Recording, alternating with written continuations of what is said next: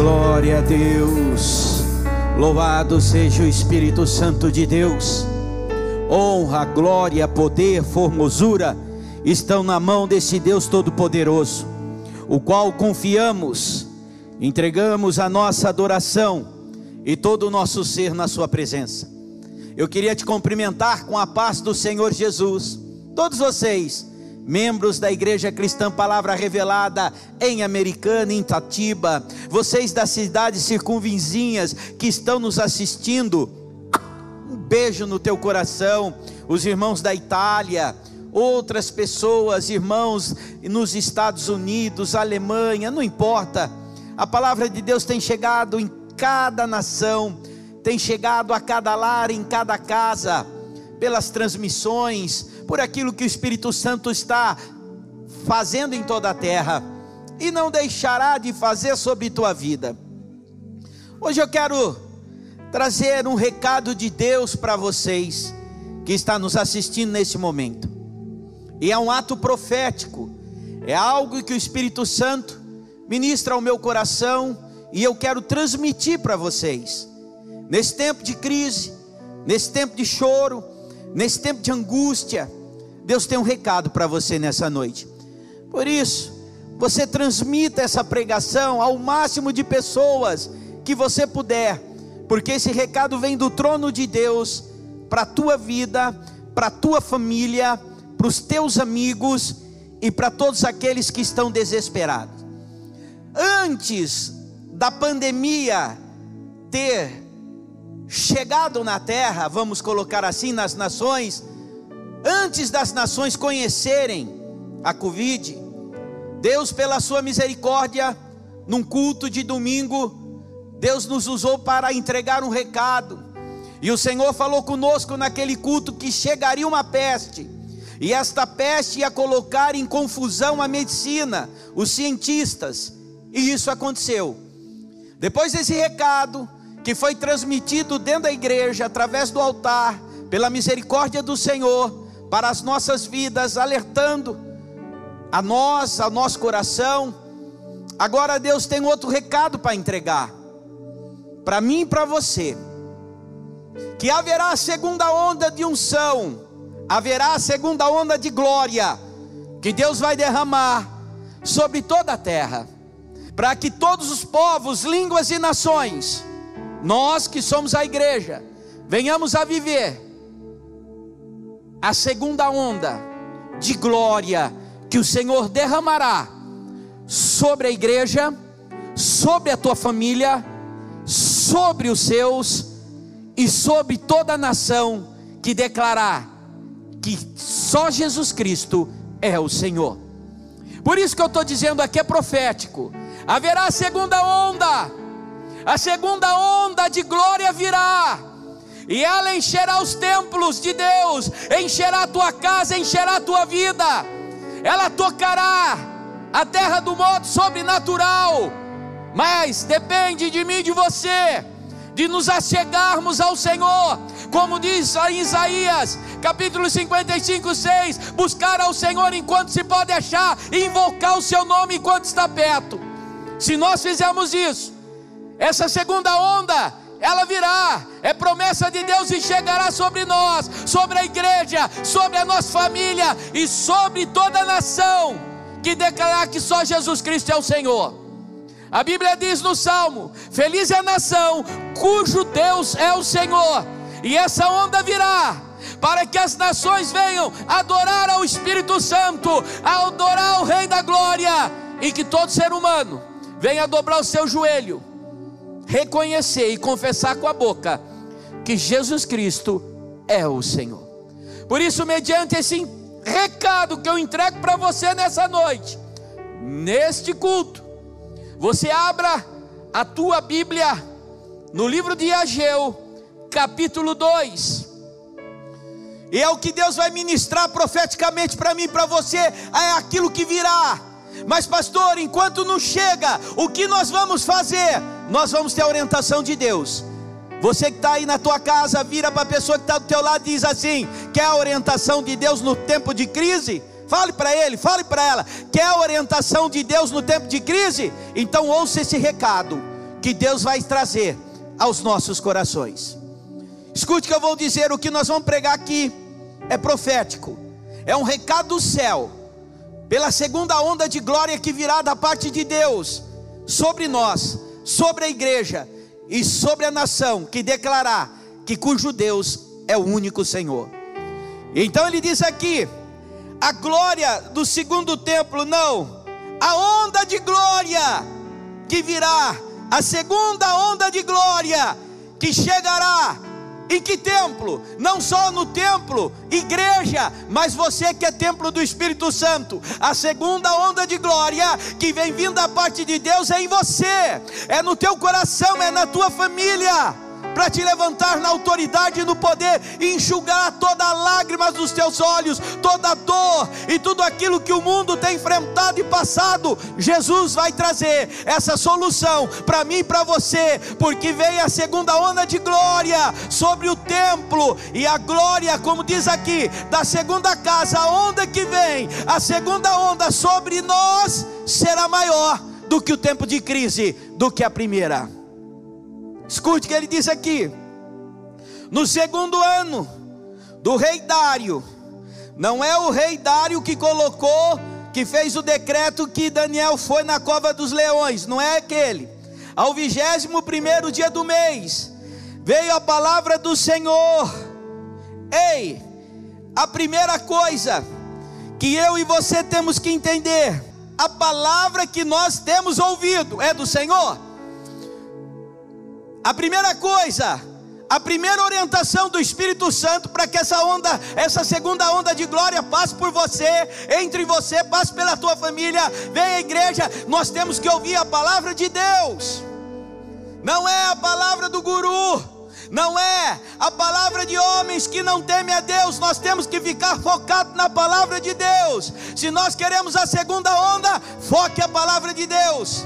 Por isso que ele diz aqui: ao vigésimo primeiro dia, veio a palavra do Senhor, por intermédio de quem? Do profeta. Sabe o que, que ele põe intermédio do profeta?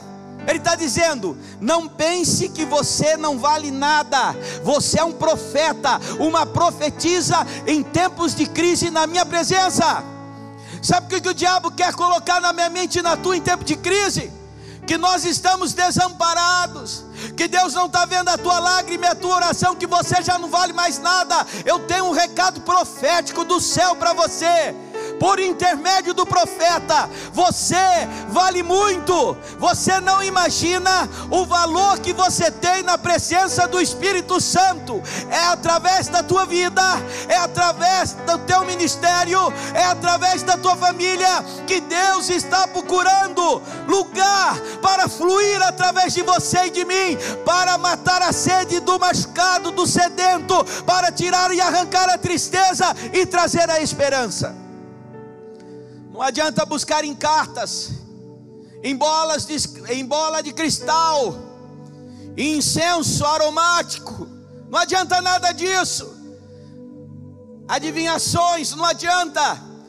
Veio a palavra do Senhor. Primeiro, eu tenho que ouvir a palavra de Deus na minha vida. Segundo, eu tenho que ser um agente, um agente de bênção, porque esta onda vem para encher a segunda casa que é eu e você, para que eu venha ser o agente de bênção, que vai abençoar não só a minha família, mas todos aqueles que vão necessitar, e aí o grande avivamento da parte de Deus começará através de nós. Deus estava dizendo: Ageu significa alegria, esperança. Aqui havia crise e ele usa o nome de um profeta para vazar, como está lá escrito em Neemias 8,10: a alegria do Senhor é a tua força. Quando a segunda onda de unção passar, e ela vem com a segunda onda de glória sobre a minha vida, haverá muita alegria, haverá uma plenitude de alegria dentro de mim e de você, que nós não vamos ficar jogando palavras fora, mas nós vamos ficar falando o amor de Jesus, que em Jesus há salvação, a solução, e Ele é a esperança de toda a terra. Coisa linda, e olha o que ele diz aqui, Veio a palavra do Senhor, eu tenho que reter ela, por intermédio do profeta. Deus quer que eu venha ser agente de bênção, um agente que flui, que abençoa. Por intermédio do profeta, o que é alegria? Ageu. Mas, pastor, há tanto choro sim. Escute o que eu vou te dizer: você pode chorar, o choro pode durar uma noite, mas a alegria virá ao amanhecer. Você pode estar passando por um momento muito difícil no teu coração, muita tristeza de alguém que você perdeu por causa dessa crise, dessa peste, mas o Senhor está te levantando, está te consolando, está te abençoando e vai te levantar, porque essa segunda onda de glória, ela vem para trazer no teu coração uma força que você nunca teve, algo que você nunca experimentou, e você vai experimentar da parte de Deus essa novidade de vida. Escute que coisa linda que ele diz. Fala agora a Zorababel, filho de Salatiel, Zorababel foi chamado de anel de selar. Ei, selar o que? Escute, fale ao anel de selar, que é governador de Judá. Ei, Deus te selou. Judá significa adoração, para que esse tempo de Cristo Enquanto essa segunda onda de glória ainda não chegou, mas vem vindo da parte de Deus, você adore. Adore no tempo de crise, adore na dificuldade, adore no aperto, adore, adore, adore, porque você tem uma aliança e você é um adorador que adora em espírito e verdade. Jorababel, você, eu te fiz um anel de selar, e te fiz governador de Judá para você adorar, independente do que está passando, independente da limitação, independente do agora, adore, faça um altar de adoração e a segunda onda de glória, ela virá e tocará a tua família, tocará o teu coração, tocará o teu ser, e você será abençoada, será abençoado pela segunda onda de glória que vem da parte de Deus sobre você, em nome de Jesus. Ele estava dizendo: Sorababel tem uma aliança com você, mas você faça um altar de adoração por esta aliança. Eu estou te levantando como, como verdadeiro adorador em meio de crise, em meio de peste, em meio de pandemia em meio de tantas coisas que nós estamos enfrentando, adore a Deus, adore a Deus, adore a Deus, adore a Deus, adore a Deus. E quando você adorar a Deus, você vai perceber que aquele perto no coração, aquela coisa que quer, parece te afundar, aquela tristeza que você não sabe de onde vem, começa a adorar a Deus, que você vai ver que isso vai bater em retirada, porque aí vem a presença de Deus, a glória de Deus, encher a tua vida e o teu coração. Olha, Ageu, tu é meu profeta, agente, agente de bênção. Agora, você tem uma aliança comigo para ser um adorador. Nós temos que construir, e nós estamos pregando isso, altares nas nossas vidas. Deus só recebe quando tem altar.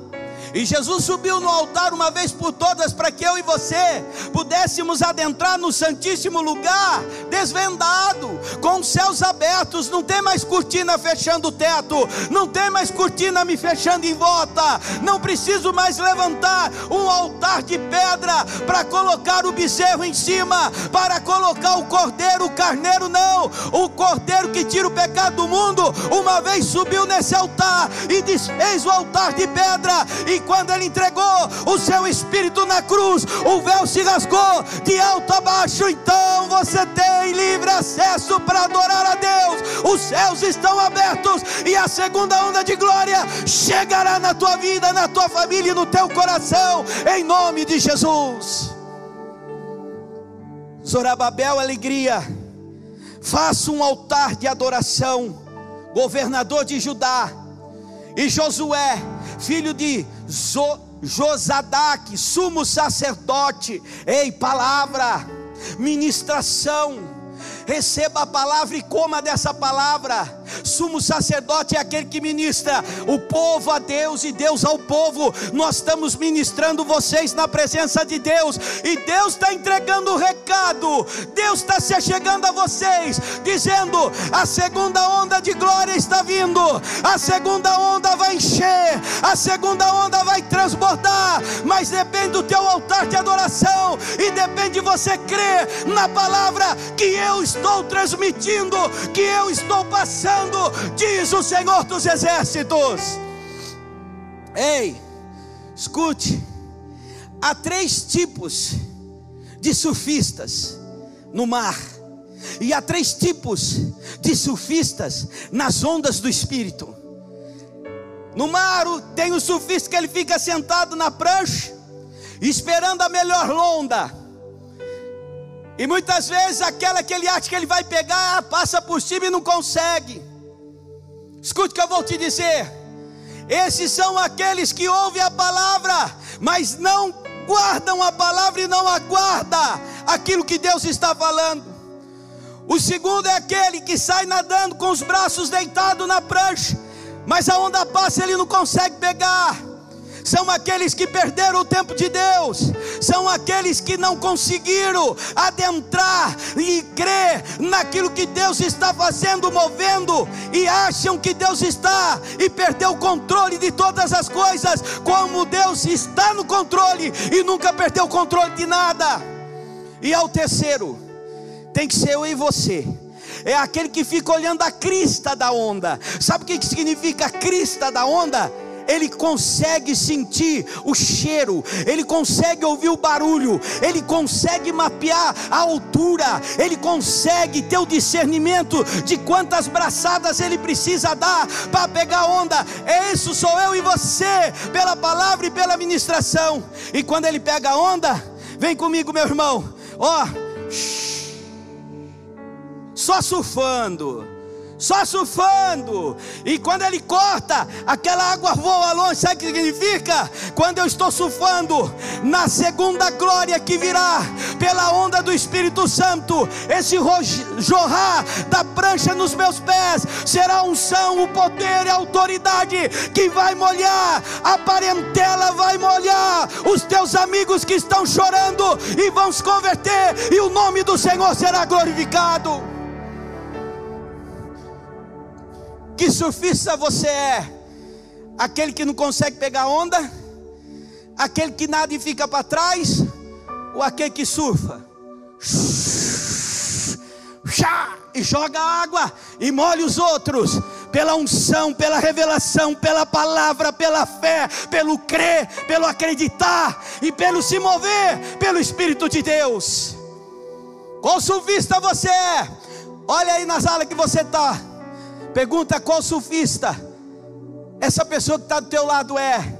Você tem que ser a terceira, que além de estar tá na crista da onda, ali corta a onda jogando água, a unção, o poder, a glória da segunda onda chegará você tem a prancha, a prancha é a palavra de Deus na tua mão, é a fé. Você tem que estar firmado nela. Ela é que vence o mundo, é ela que vai pegar essa onda e você vai ali, ó, surfar nas ondas do Espírito. E olha que ele diz aqui, é profético que eu estou pregando, o que eu estou pregando aqui vai acontecer na tua vida, na tua família e na igreja. E olha que ele diz aqui, Tu é governador da adoração, você que adora. É você que é sumo sacerdote, você tem que reter a palavra e crer e surfar. E o resto de todo o povo, Deus não abre mão de ninguém. Ninguém vai ficar de fora se você for um surfista que pega onda, que surfa nas ondas do espírito ele está dizendo: ninguém ficará de fora. Aquele que você pensa que não vai dar nada, é aquele que Deus vai usar. Aquela que você pensa que nunca vai sair da prostituição, é ela que Deus vai usar. Aquele que está na biqueira, envolvido com crack, com droga, é aquele que Deus vai usar. Porque esta água fluirá dos teus pés, da prancha, através da onde vai molhar eles, e o nome do Senhor será glorificado. No teu filho, na tua filha, no teu marido, na tua esposa. E ele diz aqui: Eu vou pegar todos, dizendo: Quem dentre vós, quem dentre vós que tenha sobrevivido. Sabe o que ele está dizendo aqui? Até quando vocês vão ficar olhando para trás? Quem dentre vós ainda está olhando lá para trás? Ei, é hora agora de começar a olhar a segunda onda que vem do Espírito Santo passará a terra, passará a tua vida, passará a minha vida, e o nome do Senhor vai ser glorificado. Ele está dizendo aqui: ei, até quando vai ficar olhando para trás? E olha o que, que ele coloca aqui: o alerta. Até quando vocês vão ficar olhando para trás? Que tenha sobrevivido, contemplou esta casa na sua primeira glória. Ei, ouve a primeira, agora vem a segunda. Vira para a pessoa que está aí do teu lado e fala assim: a primeira já passou Agora vem a segunda onda de glória. Profetiza. A primeira já foi, já é passado, já passou. Agora vem a segunda onda de glória, a segunda onda de poder, a segunda manifestação poderosa, intervindo em todo problema, trazendo a solução, mostrando que Deus é Senhor de toda a terra e o nome dele será glorificado. Ei, vocês estão olhando ainda a primeira casa? Viu? Esquece aquilo. Agora vem a segunda onda de glória, a segunda casa. É você, é a tua família.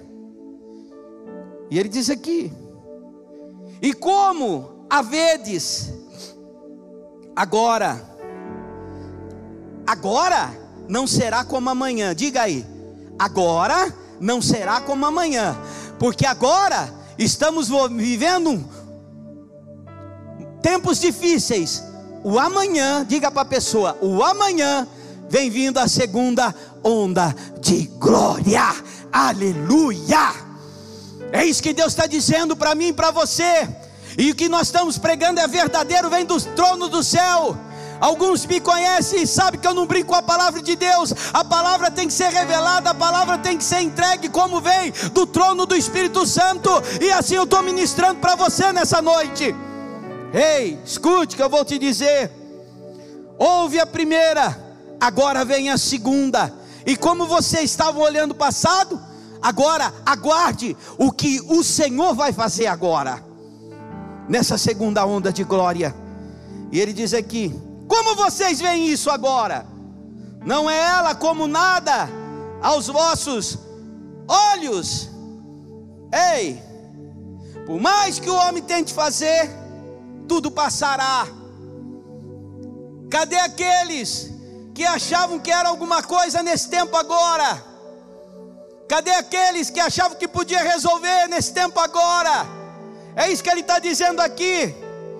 Não é ela como nada aos vossos olhos, tudo vai passar, vai ser nada Fique com aquilo que vem vindo com a segunda glória, de, a segunda onda de glória. Aquilo que já está acontecendo, já está acontecendo. Aquilo que passou, já passou. Deus tem algo novo para trazer para mim e para você em pouco tempo. Em nome de Jesus. Vai chegar.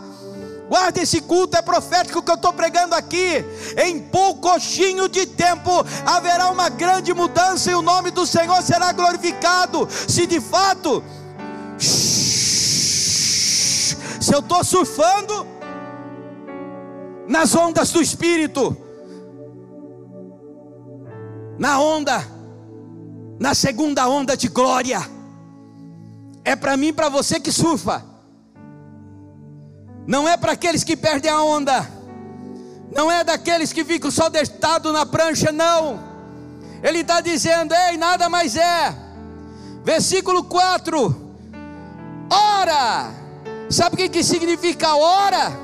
Significa isso tudo que está acontecendo passará, e só aqueles que fizerem a minha vontade permanecerão para sempre.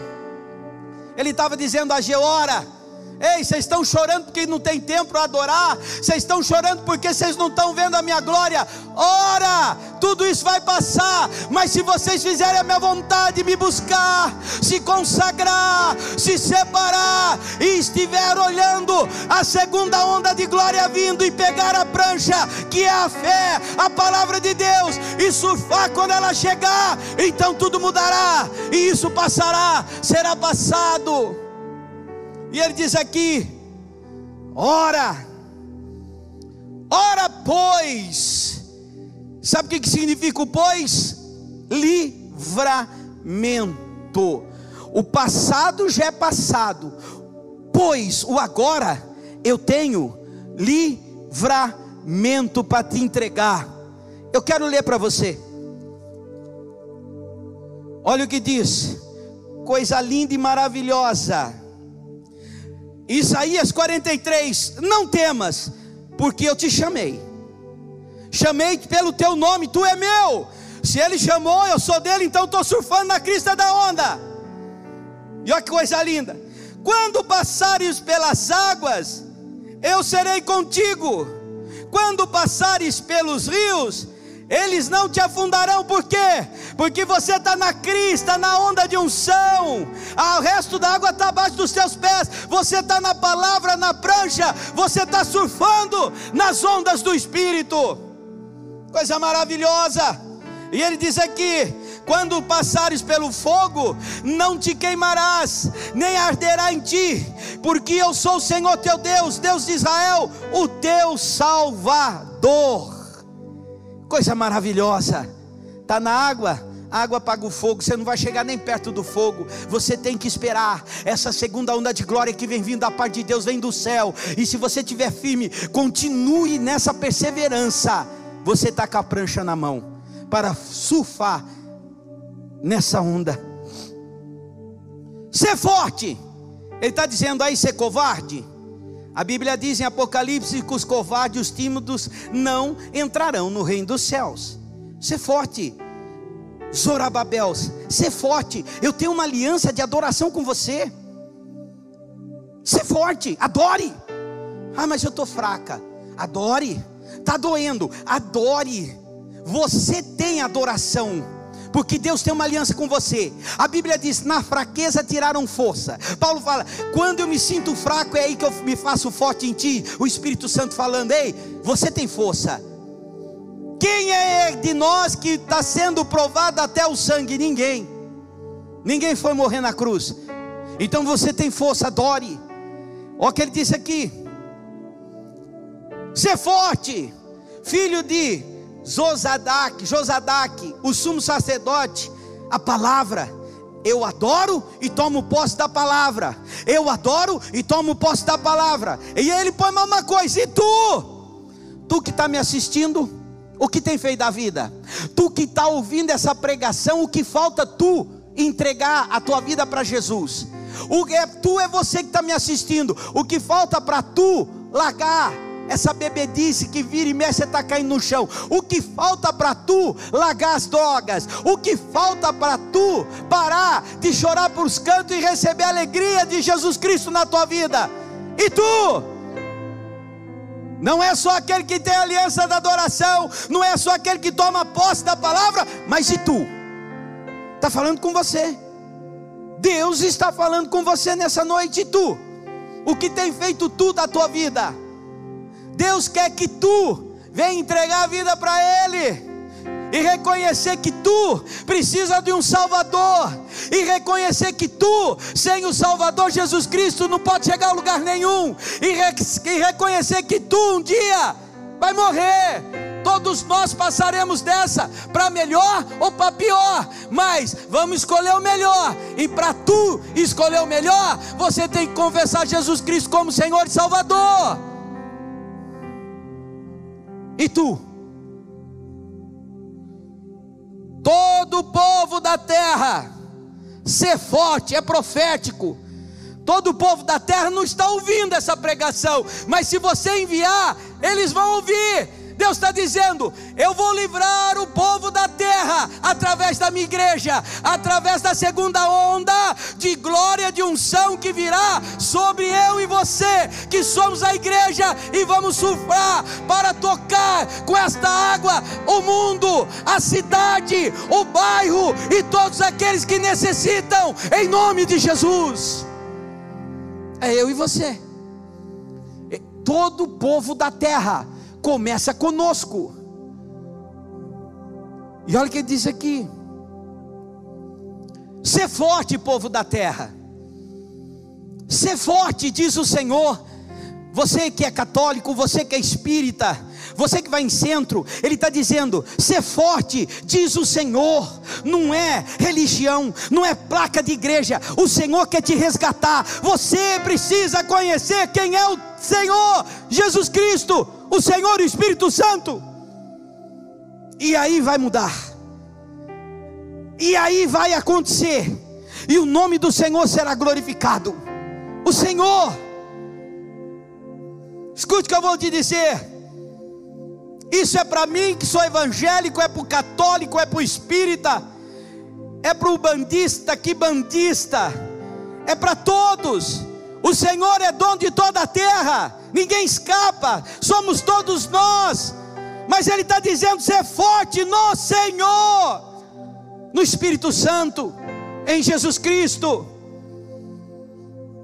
E olha o que ele diz aqui. E trabalhai. Sabe o que, que ele põe em trabalhar? Ei, o mundo vai acabar. Você está achando que o mundo vai acabar? Que está perto, que Deus vai acabar com a terra, vai arrachar a terra no meio? Não vai. Jesus falou assim: olha, presta atenção, está lá em Mateus. Haverá pestes, haverá rumores de guerra, mas que ninguém vos engane, não é o fim. A palavra tem que ser pregada em toda a nação. Em toda nação o evangelho tem que adentrar. Enquanto o evangelho não foi pregado a toda criatura e adentrar nas nações, Jesus não vem. Mas então, pastor, o que eu faço agora? Se enche do Espírito Santo. O trabalhar é ser cheio do Espírito Santo, continuar com a vida. Não fique trancado dentro da tua casa no sentido assim de medo. Agora nós temos que receber, tem um toque de recolher, vamos obedecer. Tudo isso é lei, temos que obedecer, porque está em Romanos 13. Mas, ei, quando ele fala trabalhar, não se põe embaixo do edredom, não entre embaixo da cama, mas busque o enchimento do Espírito Santo em oração, na leitura da palavra, com a tua família, adorando, glorificando e ouvindo as pregações em nome de Jesus. Trabalhai. E ele diz aqui: porque eu sou com vizinho, não, convosco, diz o Senhor dos exércitos. Deus é com você. Eu sou com vocês. Eu estou com vocês e não abro. Eu sou Deus de vocês. Agora deixa essa onda da segunda glória tocar a tua vida. Surfa. Deixa, meu filho, pega a palavra de Deus e a tua fé na palavra de Deus, põe ela nos teus pés e sai surfando na crista do Espírito Santo, nas ondas de unção. Eu costumo dizer que uns são e outros não são. Você não pode ser daqueles que não são, você tem que ser aqueles que são, cheio da unção, surfando na segunda crista de onda de glória, nas ondas do Espírito Santo. Coisa maravilhosa, e olha o que ele diz aqui. Versículo 5. Segundo a palavra da aliança que fiz convosco, qual que é a palavra da aliança? Jesus Cristo. Ele é a aliança do Novo Testamento comigo, com você, no tempo da graça. Jesus tem uma aliança comigo, Jesus tem uma aliança com você. E quando nós temos uma aliança com Jesus, não tem demônio, não tem nada que possa quebrar, é aliança firmada no céu espiritual. Jesus não fez uma aliança de marca de carro comigo com você, não. Jesus não fez uma aliança de marca de roupa comigo, com você. Não. Jesus fez uma aliança espiritual através do sangue dele. Nós temos uma aliança. Eu e você temos aliança e Jesus tem uma aliança conosco. Significa que Ele é o noivo e nós, como igreja, somos a noiva. Nós estamos casados com Jesus. E sabe o que é dado o nome dele aqui? Rei dos Reis e Senhor dos Senhores. O teu marido se chama Rei dos Reis e Senhor dos Senhores. Eu tenho uma aliança com vocês não será quebrada, não será quebrada pela peste, não será quebrada pela praga, não será quebrado pelo, pela, pela terra, pelo mundo, não será quebrado pelos dogmas, não será quebrado pelas religiões, porque eu tenho uma aliança verdadeira e espiritual através do meu sangue com a minha igreja. O que diz aqui. Segundo a palavra da minha aliança que fiz com vocês, quando saísse do Egito, hein, irmãos? Antes de Jesus, imagina onde você estava e eu. Se ele nos tirou do Egito, da escravidão, do pecado, do diabo, não vai nos guardar? Com certeza vai. Vai nos livrar, nos guardar. Você quer ver? Deixa eu ler para você o que diz aqui, ó. Isaías, veio agora para mim ler. Eu vou ler para vocês. Isaías 47. 46, versículo 3: Ouve-me, ó meus filhos, e todo o restante dessa casa, vós a quem desde o nascimento carrego e levo nos meus braços, desde quando nós nascemos, o Senhor está dizendo: Eu carrego, eu levo vocês nos meus braços. Ele não leva tenteando como jogador, tenteando uma bola, não. Ele não leva como um carregador nos ombros, não. Nos braços, como uma mãe carrega um filho. E olha que coisa linda! Desde o teu ventre materno até a tua velhice, eu serei o mesmo. Significa a aliança não vai ser quebrada. Deus ele não muda. A palavra dele é imutável, ele não vai mudar a respeito da igreja, ele não vai mudar a respeito da tua família, ele não vai mudar a respeito da tua vida. Os incomodados é que tem que se mudar, os demônios é que tem que se mudar, Satanás é que tem que se mudar, porque aonde chega o Espírito Santo de Deus, a palavra, as ondas de unção, nós permaneceremos e os incomodados, os demônios terão que se mudar em nome de Jesus. Até a tua velhice eu serei o mesmo, até o teu cabelo branco eu te carregarei. Ei, até quando eu tiver cabelinho branco, ele vai estar tá me carregando. Eu já tenho feito isso. No tempo da pandemia, ele tem feito isso para mim e para você. No tempo que nós estamos passando, ele está falando: Eu já tenho feito isso apenas creia, apenas me busque. E ele diz aqui, para estar encerrando aqui o, o versículo 4: Livrar-vos-ei, pois te carregarei e te salvarei. Ele vai livrar, ele vai carregar como uma mãe e vai nos salvar no, no fim da vida. Quer um Deus melhor que esse? Procura um para mim, você que está assistindo. Um Deus que vai carregar, um Deus que te deu vida um Deus que vai te livrar e um Deus que vai te salvar no fim. Mostra um Deus que pode fazer isso. Mostra para mim, não tem. Esse Deus se chama Iavé, o Pai de Jesus Cristo, e eu só chego até Ele através de Cristo Jesus. Jesus disse: Eu sou o caminho, a verdade e a vida. Ninguém vem ou vai até o Pai se não for por meu intermédio. Procura um outro Deus desse. Procura filho de deuses que pode te dar salvação, te salvar e vida eterna. Procura, não vai achar.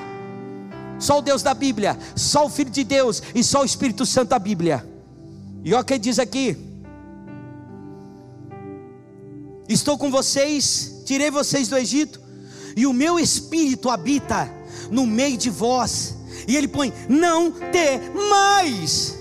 Você tem o Espírito Santo? Vira para a pessoa que está na tua casa, sentada no sofá, ou sentada no tapete, encostar no sofá ou na cadeira, diz assim: Você tem o Espírito Santo? Tem? Ele está dizendo: Ele habita em você, no meio de vocês, não tem mais, não tenho medo, não tenho medo, não tenham medo, é o que o Espírito diz à igreja. Quem tem ouvidos, ouça o que o Espírito de Deus diz a você. Não temais, não tenham medo, se de fato eu habito no meio de vós. Sabe por que ele diz isso? Porque a segunda onda de glória está passando. Ela vai chegar, ela vai inundar, ela vai tocar e vai transformar. E as igrejas vão ser glorificadas através dessas ondas.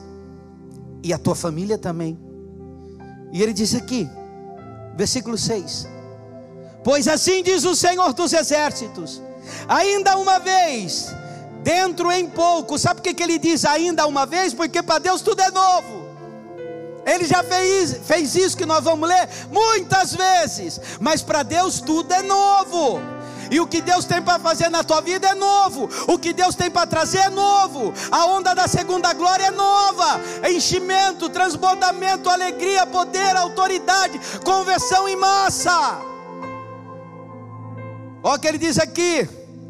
Vou trazer algo novo de novo para vocês. Em pouco farei abalar o céu. É profético o que eu vou dizer. Essa segunda onda de glória, ela vem para quebrar céus de bronze. Vira para a pessoa e fala: se você está orando e está achando que a tua oração não está chegando, essa onda está quebrando todo o céu de bronze que o diabo tenta impedir a tua oração. Falei, farei quebrar o céu de bronze. Sabe o que, que significa? Se o povo que se chama pelo meu nome, segundo a crônica 7,14, se o povo que se chama pelo meu nome se humilhar e orar e se converter dos seus maus caminhos, então eu ouvirei o céu, perdoarei os seus pecados e sararei a vossa terra. Eu vou quebrar o céu de bronze. Em pouco eu quebrarei o céu de bronze. E olha o que diz aqui: a terra, a infusão do Espírito Santo, a terra sou eu e você. Deus está dizendo: ei, os céus eu estou quebrando agora não estão mais de bronze, mas eu quero usar a terra.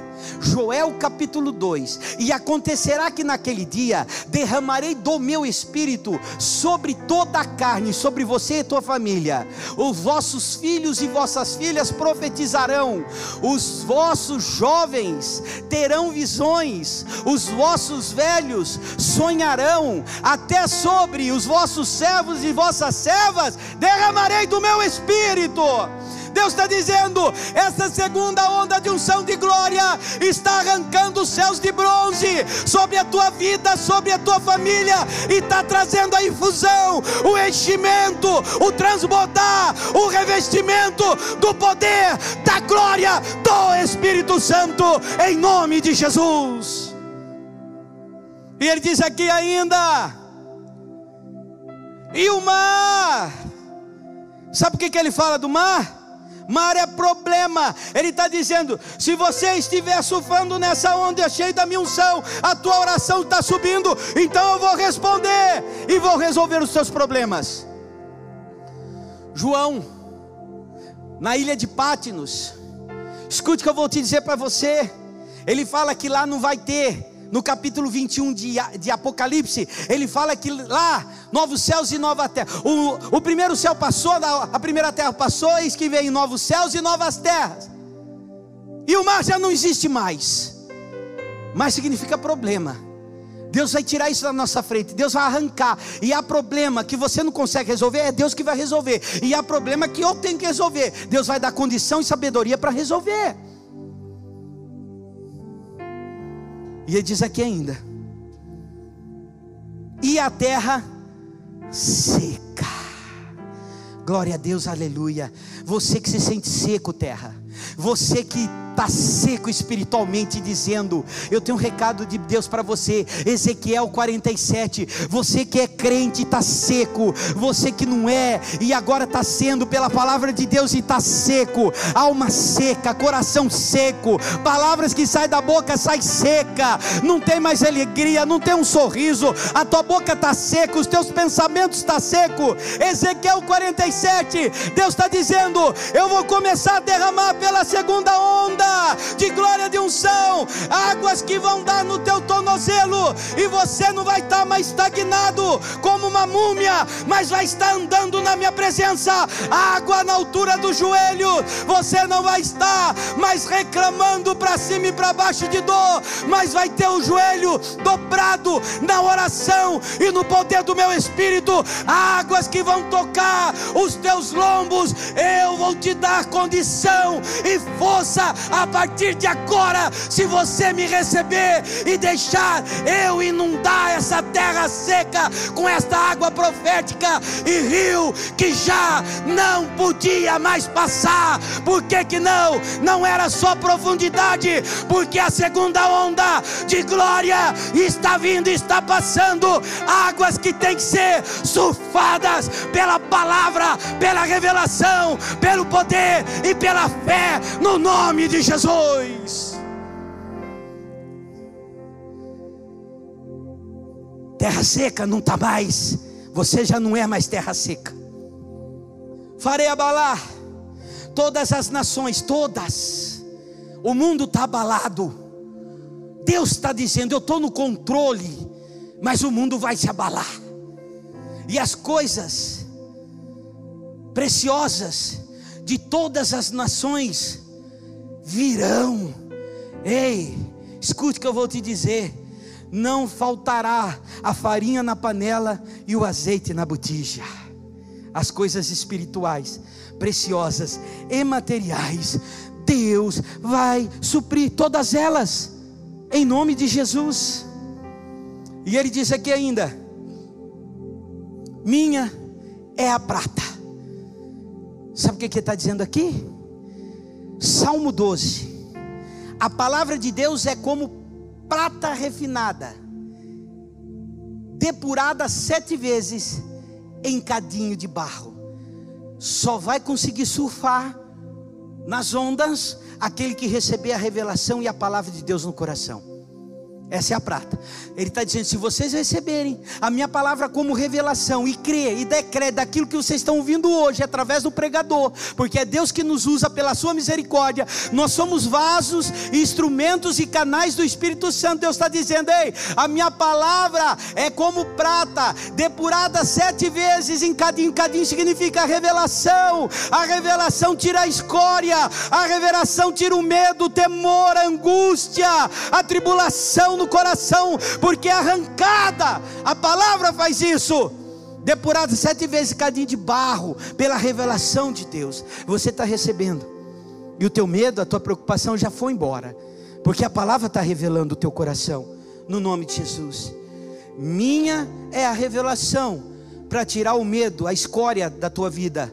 Meu é o ouro. Sabe o que está dizendo? Você está banhado, untado, mergulhado pela unção do Espírito Santo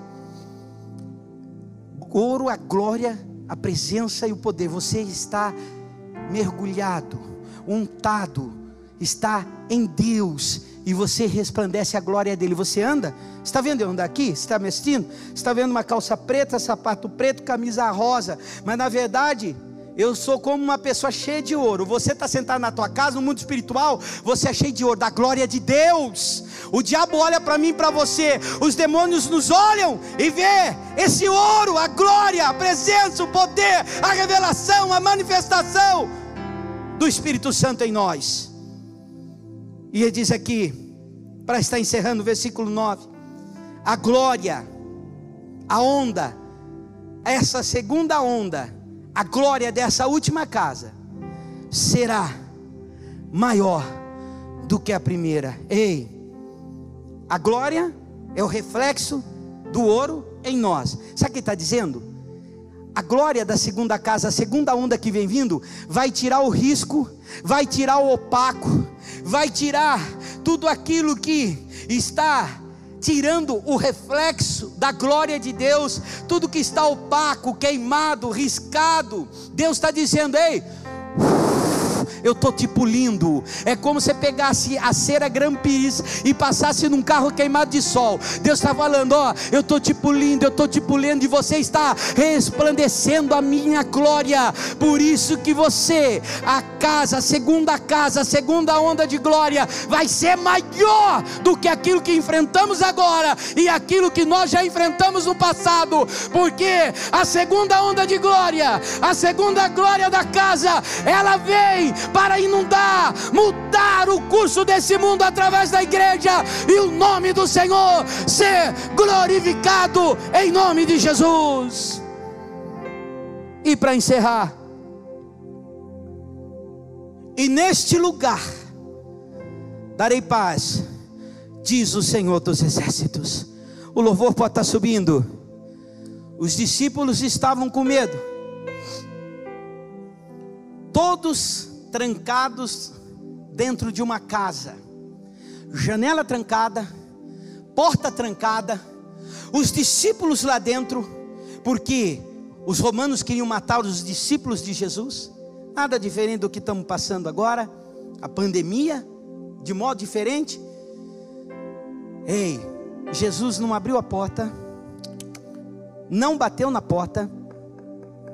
Jesus não abriu a janela e não pulou a janela. Jesus atravessou a parede e disse para eles: Shalom na rema, a paz esteja convosco, diz o Senhor dos exércitos. Vamos adorar a Deus. Glória a Deus, louvado seja o nome do Senhor. Mais um, uma noite de alegria, na presença de Deus, o Espírito Santo, o qual o Senhor falará em nossos corações. Eu quero te dar a paz do Senhor Jesus, vocês que estão nos assistindo em mais um culto pela live, bendito é o nome do Senhor, a unção do Espírito Santo está em você, está na tua família, e todos vocês que nos assistem, nas cidades circunvizinhas, em outros estados, em outras nações, todos aqueles que são membros da igreja cristã Palavra Revelada em Americana e em Itatiba, eu quero te dar a paz do Senhor Jesus. Você que nos assiste, que não é membro desta igreja, você é bem-vindo, você é bem-vinda, a tua família é bem-vindo, a tua família é bem-vinda nesta, nesta unção pela qual o Espírito Santo tem nos revelado e nos falado, e não deixará, não será diferente, falará conosco novamente. Escute o que eu tenho para te dizer. A glória da segunda onda passará, ela virá sobre nós, ela virá sobre toda a terra. Nós ministramos no culto passado, em Ageu, lá diz que a glória da segunda casa será maior que a primeira, e o Espírito Santo, no ato profético, nos entregou que a segunda onda de glória que o Espírito Santo derramará sobre a minha vida, sobre a tua vida, sobre a tua família, sobre as igrejas, será maior do que a primeira, será maior do que antes da pandemia porque ela vem para sarar, ela vem para curar, ela vem para trazer restauração. E nós vamos dar continuidade nessa ministração hoje, quinta-feira, e também no culto de domingo. Não perca, que haverá continuidade dessa segunda onda de glória. Você que pegou a primeira ministração no domingo, nós estamos ministrando nesse culto agora a continuação daquela ministração e nós ministraremos no domingo. E eu quero te pedir que tu, que está nos assistindo, divulgue essas três mensagens que vêm do céu, porque é profético. Da mesma maneira que Deus, pela sua misericórdia, nos usou para falar que uma peste chegaria e a medicina ficaria perdida, haveria confusão, sem antes a Covid brotar, sem antes ela aparecer, o recado foi entregue num culto de domingo conosco na igreja. Agora vem a palavra profética do Senhor. A segunda onda de glória virá para dar poder, virá para sarar, virá para tirar e apagar o sofrimento do coração, enxugará dos teus olhos todas as lágrimas, porque a segunda onda de glória será maior do que o tempo da pandemia, do que o tempo antes da pandemia. Chegará sobre a minha vida, sobre a tua vida, sobre a igreja, sobre a tua família.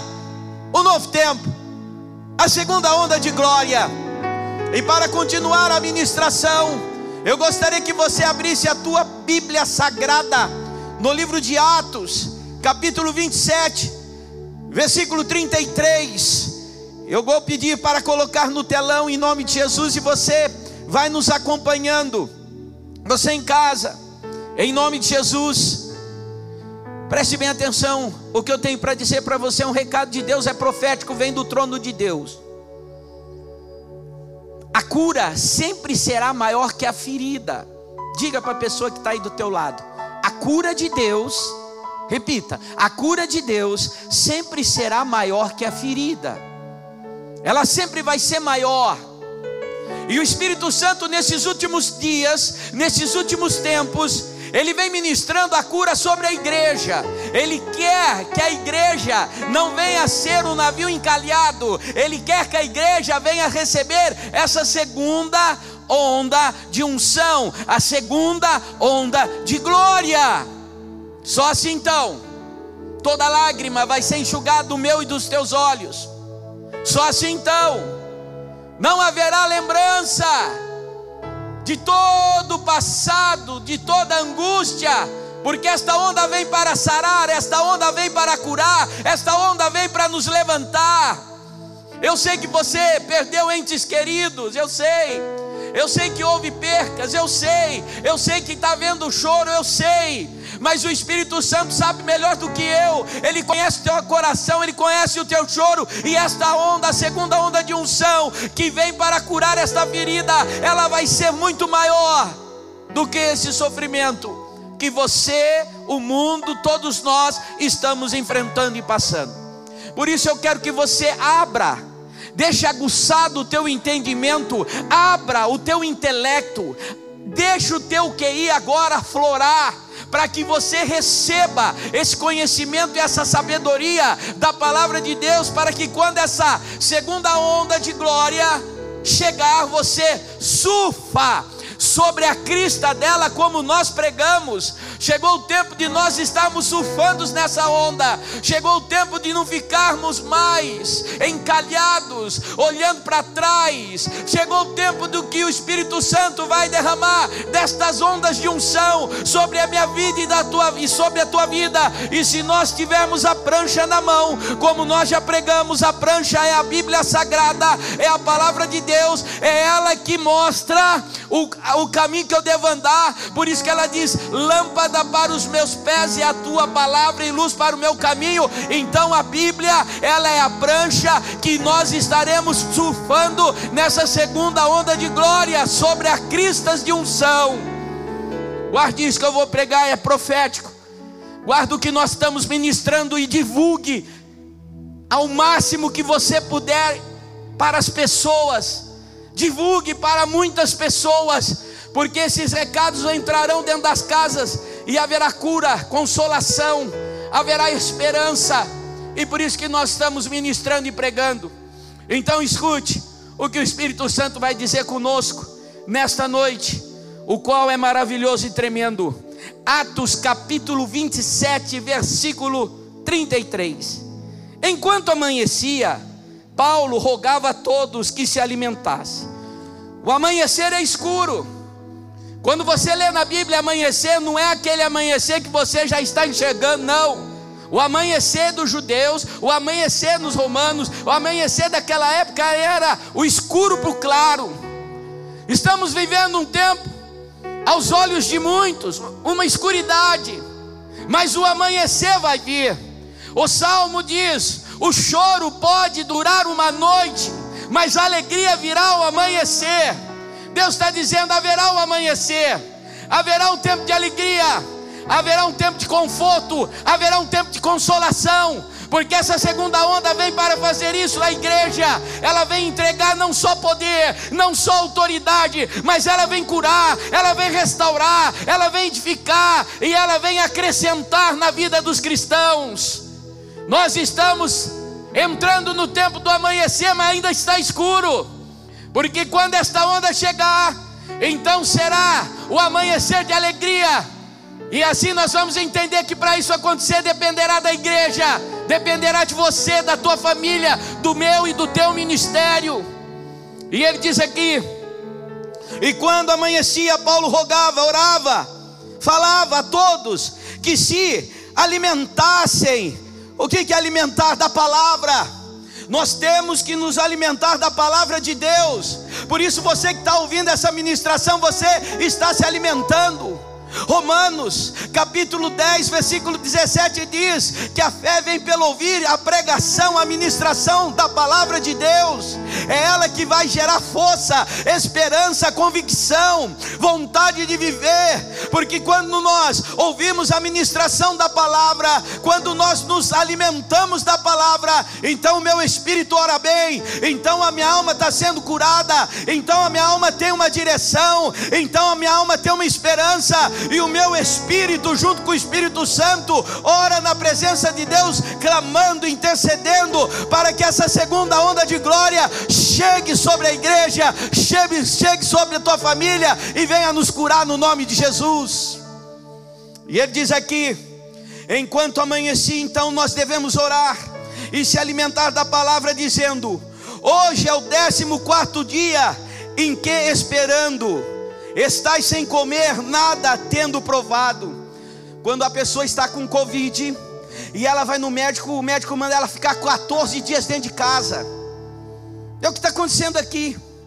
Paulo não sabia o que os homens que estavam do lado dele iam comentar ou falar, se bem que Paulo já tinha a palavra de Deus, Deus já tinha entregue a palavra ao coração de Paulo, mas enquanto essa situação dentro desse navio qual eles estavam passando, estava no amanhecer, não tinha clareado. Ele diz que era o 14 dia, e a pessoa que pega a Covid, ela fica 14 dias de reclusão dentro de casa. É a mesma situação que o mundo está passando.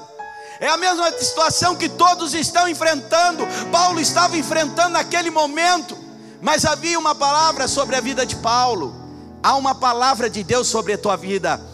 Paulo tinha que pregar a César, Paulo tinha que ir até Roma. Deixa eu dizer, você tem vida para ministrar e pregar, ser usado por Deus, enquanto você deixar essa unção que está na tua vida ser liberada da parte do Espírito Santo, então tem promessa na tua vida. Você vai caminhar, Deus vai te sustentar, Deus vai te dar força, Deus vai te confortar, Deus vai restituir, Deus vai acrescentar na tua vida, porque você crê e porque tem um propósito de Deus em você.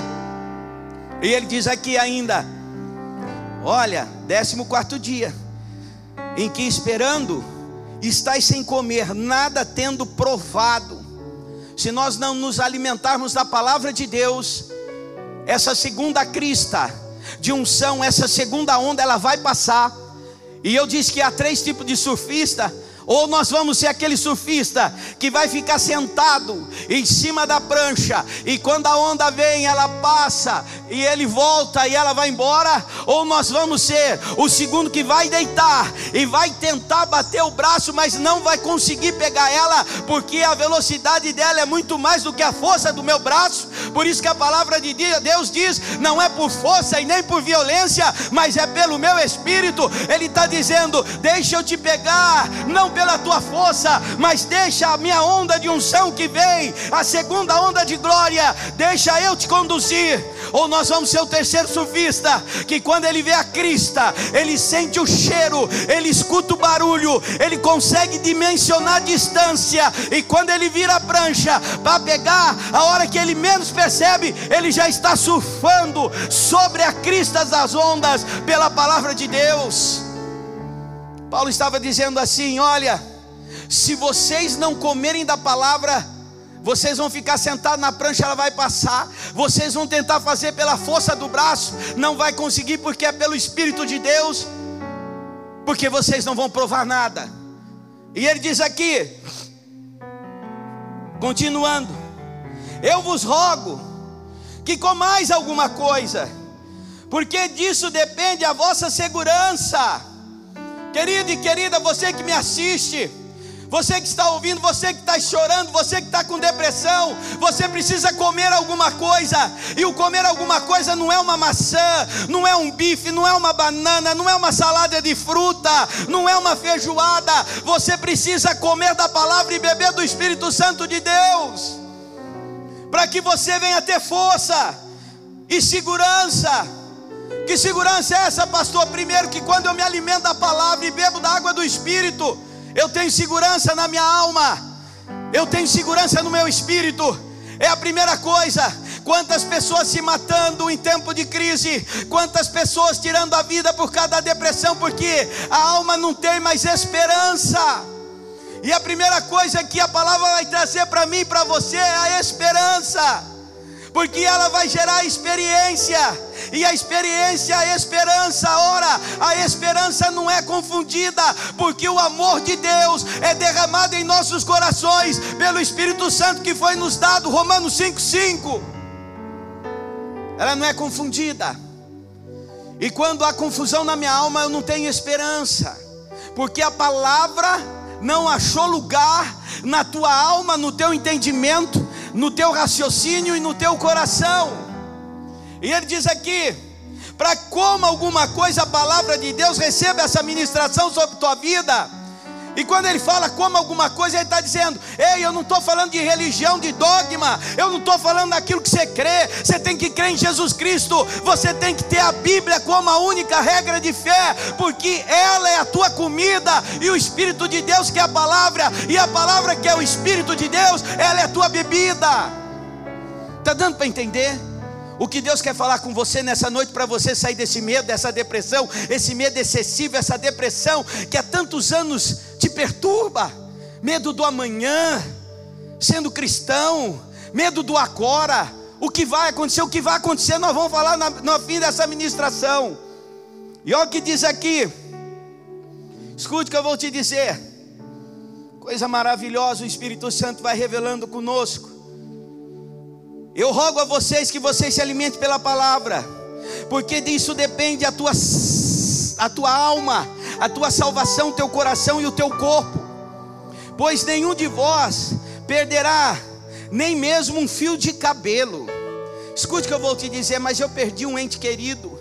Como que pode Deus falar que não vai perder um fio de cabelo? Não. Se ele ou ela morreu no Senhor, não foi perdido um fio de cabelo. Ele ou ela estão na presença de Deus agora, adorando e glorificando ao Senhor.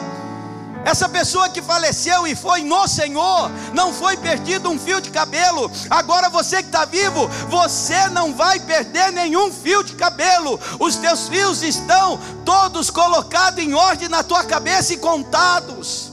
Deus te conhece a tua estrutura.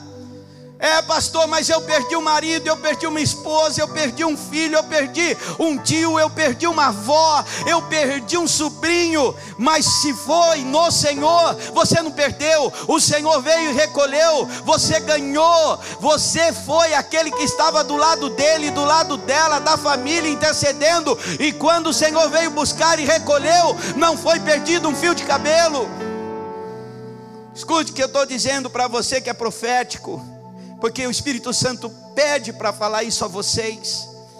E diz aqui a palavra, versículo 35: Tendo dito isto, tomando um pão, deu graças a Deus. Ei, tomou um pão. Sabe o que é um pão? É o texto de uma pregação, é o texto, um capítulo da Bíblia Sagrada, uma palavra rema, é aquela palavra que você lê e salta ao teu coração. O que nós estamos entregando para você é um pão. Tomou um pão, é esse texto que nós estamos lendo. Ou quando você lê a palavra, ela salta o teu coração. Isso que estamos ministrando e pregando, esses três cultos que foi domingo passado, que é hoje quinta-feira, e nós vamos pregar domingo, é a ministração desse pão. É esse pão que Deus está entregando à igreja. É esse pão que Deus está entregando à tua vida. É essa revelação que Deus está entregando ao teu coração, ao meu coração e à tua família nos dias de hoje, em nome de Jesus. Então ele está dizendo: Eu estou dando uma revelação para vocês, através da pregação da palavra, através da palavra pregada, revelada. Pão, pão é a revelação do texto, aquilo que Deus está trazendo para você, para mim, para curar a nossa alma e o nosso coração. Tomou ele então a revelação, pão E deu dado graças, porque toda a revelação tem que estar na palavra de Deus, tem que vir de Deus. Se não vir de Deus, não receba. Na presença de todos. E depois de o partir, começou a comer. Sabe o que ele está dizendo? Deus quer te usar como evangelista, reparta aquilo que você está comendo agora. Pegue essa ministração de hoje e reparta, envia, distribua Catanduva, Ribeirão Preto, Esmeralda, Santa Fé, Araras, Rio Claro, Americana, Santa Bárbara, Sumaré, Otolândia, Nova Odessa, Piracicaba, Limeira, aonde você puder divulgar essa ministração, divulgue, porque será repartida essa ministração e essa pregação através da tua vida, a entrará nos lares e essas pessoas serão curadas. Ele está dizendo: você está recebendo o pão e agora se reparta, distribua ao máximo que você puder para pessoas que você ama, para pessoas que você conhece, para pessoas que você tem contato, porque haverá cura. E ele diz aqui: partiu e começou a comer. Sabe por que começa a comer? Porque haverá muita salvação. A salvação será multiplicada nessa segunda onda de glória que vem da parte do Senhor. Não vai ser por força nem por violência. Você vai enviar, você vai falar e adentrará Jesus com a salvação dentro dos lares, aonde é o Espírito Santo que convencerá através do teu evangelismo, através daquilo que nós estamos ministrando pela revelação do Espírito Santo. E ele diz aqui: então você coma pega do pão, receba essa palavra e distribua. Todos cobraram ânimo e se puseram também a comer que coisa maravilhosa! Ei, é através da tua vida que estas pessoas receberão o avivamento do Espírito Santo, elas vão cobrar ânimo, elas vão ter ânimo, elas vão encontrar o ânimo através do pão que é Jesus Cristo que você vai entregar, através da revelação da palavra de Deus e através da segunda onda de glória que vem vindo da parte do Espírito Santo a mim, a você, a igreja e a toda a família da terra, em nome de Jesus. Vão cobrar ânimo, e assim nós temos que andar como igreja. A igreja é a esperança do mundo, Jesus é a solução. Jesus disse: Pedro, as portas do inferno não vão prevalecer contra a minha igreja. Eu vou edificar minha igreja, e as portas do inferno não vão prevalecer pandemia não vai prevalecer, peste não vai prevalecer, perseguição não vai prevalecer. O que vai prevalecer são aqueles que fazem a vontade do Pai, a vontade de Deus. E ele diz aqui: estávamos no navio, 276 pessoas ao todo. Ei, outro número, talvez seja o número de dias que a vacina vai chegar, a medicina vai ter direção, Deus vai dar condição, Deus vai dar direção e a pandemia ela vai se encerrar. Eu não sei. Nós estamos ministrando a palavra de Deus. 14 dias eles ficaram sem comer nada, agora tem um prazo, agora tem um tempo. Se nós, nesse tempo de pandemia, de crise, nós temos que entender, houve o tempo para começar e haverá o tempo para terminar. Chegará. Deus não vai acabar com a terra agora, não, e nós vamos chegar lá ainda, porque ainda vem a segunda onda de glória sobre o Brasil, o reavivamento, o avivamento, o reavivamento na igreja, o avivamento na nação, no nome de Jesus. E ele diz aqui,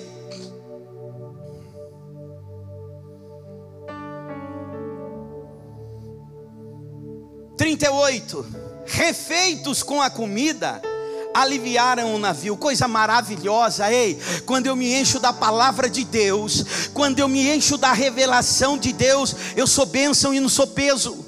Eu sou aquele que abençoa, eu sou abençoador, eu sou agente de bênção. Diga para a pessoa que está do teu lado, você, fala para ele, fala para ela, você que está me assistindo, você foi chamado na presença de Deus para ser aquele que tira a carga, que tira o peso. Você Deus levantou para ser agente de bênção. Olha que coisa maravilhosa! Estávamos no navio, 200 pessoas refeitas com a revelação da palavra, aliviaram o navio, porque agora então eles têm a revelação, eles confiam, eles estão trilhando e andando na palavra de Deus, confiando no Deus dos céus. E ele diz aqui ainda: lançando o trigo ao mar. Sabe o que é o trigo aqui? A fé. Ei, a fé. A fé é a certeza, Hebreus 11. A fé é a certeza das coisas que se esperam e a convicção de fato que não se vê. A fé é lançada. Eu não ando naquilo que vejo, eu ando naquilo que creio. A fé é a certeza das coisas que se esperam. O que, que nós estamos esperando? A segunda onda do avivamento, do reavivamento, a segunda onda de glória e do avivamento sobre a nação. É pela fé, é pela revelação e é pelo aquilo que Deus entrega pela Sua palavra. Lançaram a fé no mar. A Bíblia diz: lança o seu pão sobre as águas, porque depois de muitos dias você encontrará. Sabe o que, que ele está dizendo? A caravela saiu, os navios saíam, eles se perdiam. E toda a bebida que eles bebiam, eles, eles guardavam os vasilhames vazio. E eles colocavam pão dentro dos vasilhames e iam soltando no mar. Por quê? Porque se acontecesse alguma coisa, se eles perdessem a rota, eles achavam os vasilhames e tinham pão para comer. Isso é fé lança a tua fé sobre o problema, lança o teu fé, agora em tempo de crise, lança a tua fé, Deus está dizendo, no mar. Isso é fé, porque se eu andar naquilo que eu vejo, não é fé, e se eu esperar acontecer aquilo que eu quero, e depois falar que estava esperando, também não é fé. A fé é quando você não tem nada e você fala, eu já recebi. A fé é a certeza das coisas que se esperam e a convicção de fato que não se vê. Nós estamos ministrando pela fé. Nós ainda não recebemos a segunda onda de glória, mas nós já estamos sentindo o cheiro da crista da onda. Nós já estamos com a prancha na mão, que é a palavra de Deus, a Bíblia Sagrada. E quando ela chegar, você pela palavra vai colocar essa prancha nos teus pés e você vai surfar na crista de unção pela segunda onda de glória sobre a tua vida e sobre a tua família e sobre a igreja em nome de Jesus. E olha o que ele diz aqui. Lança a tua fé no mar.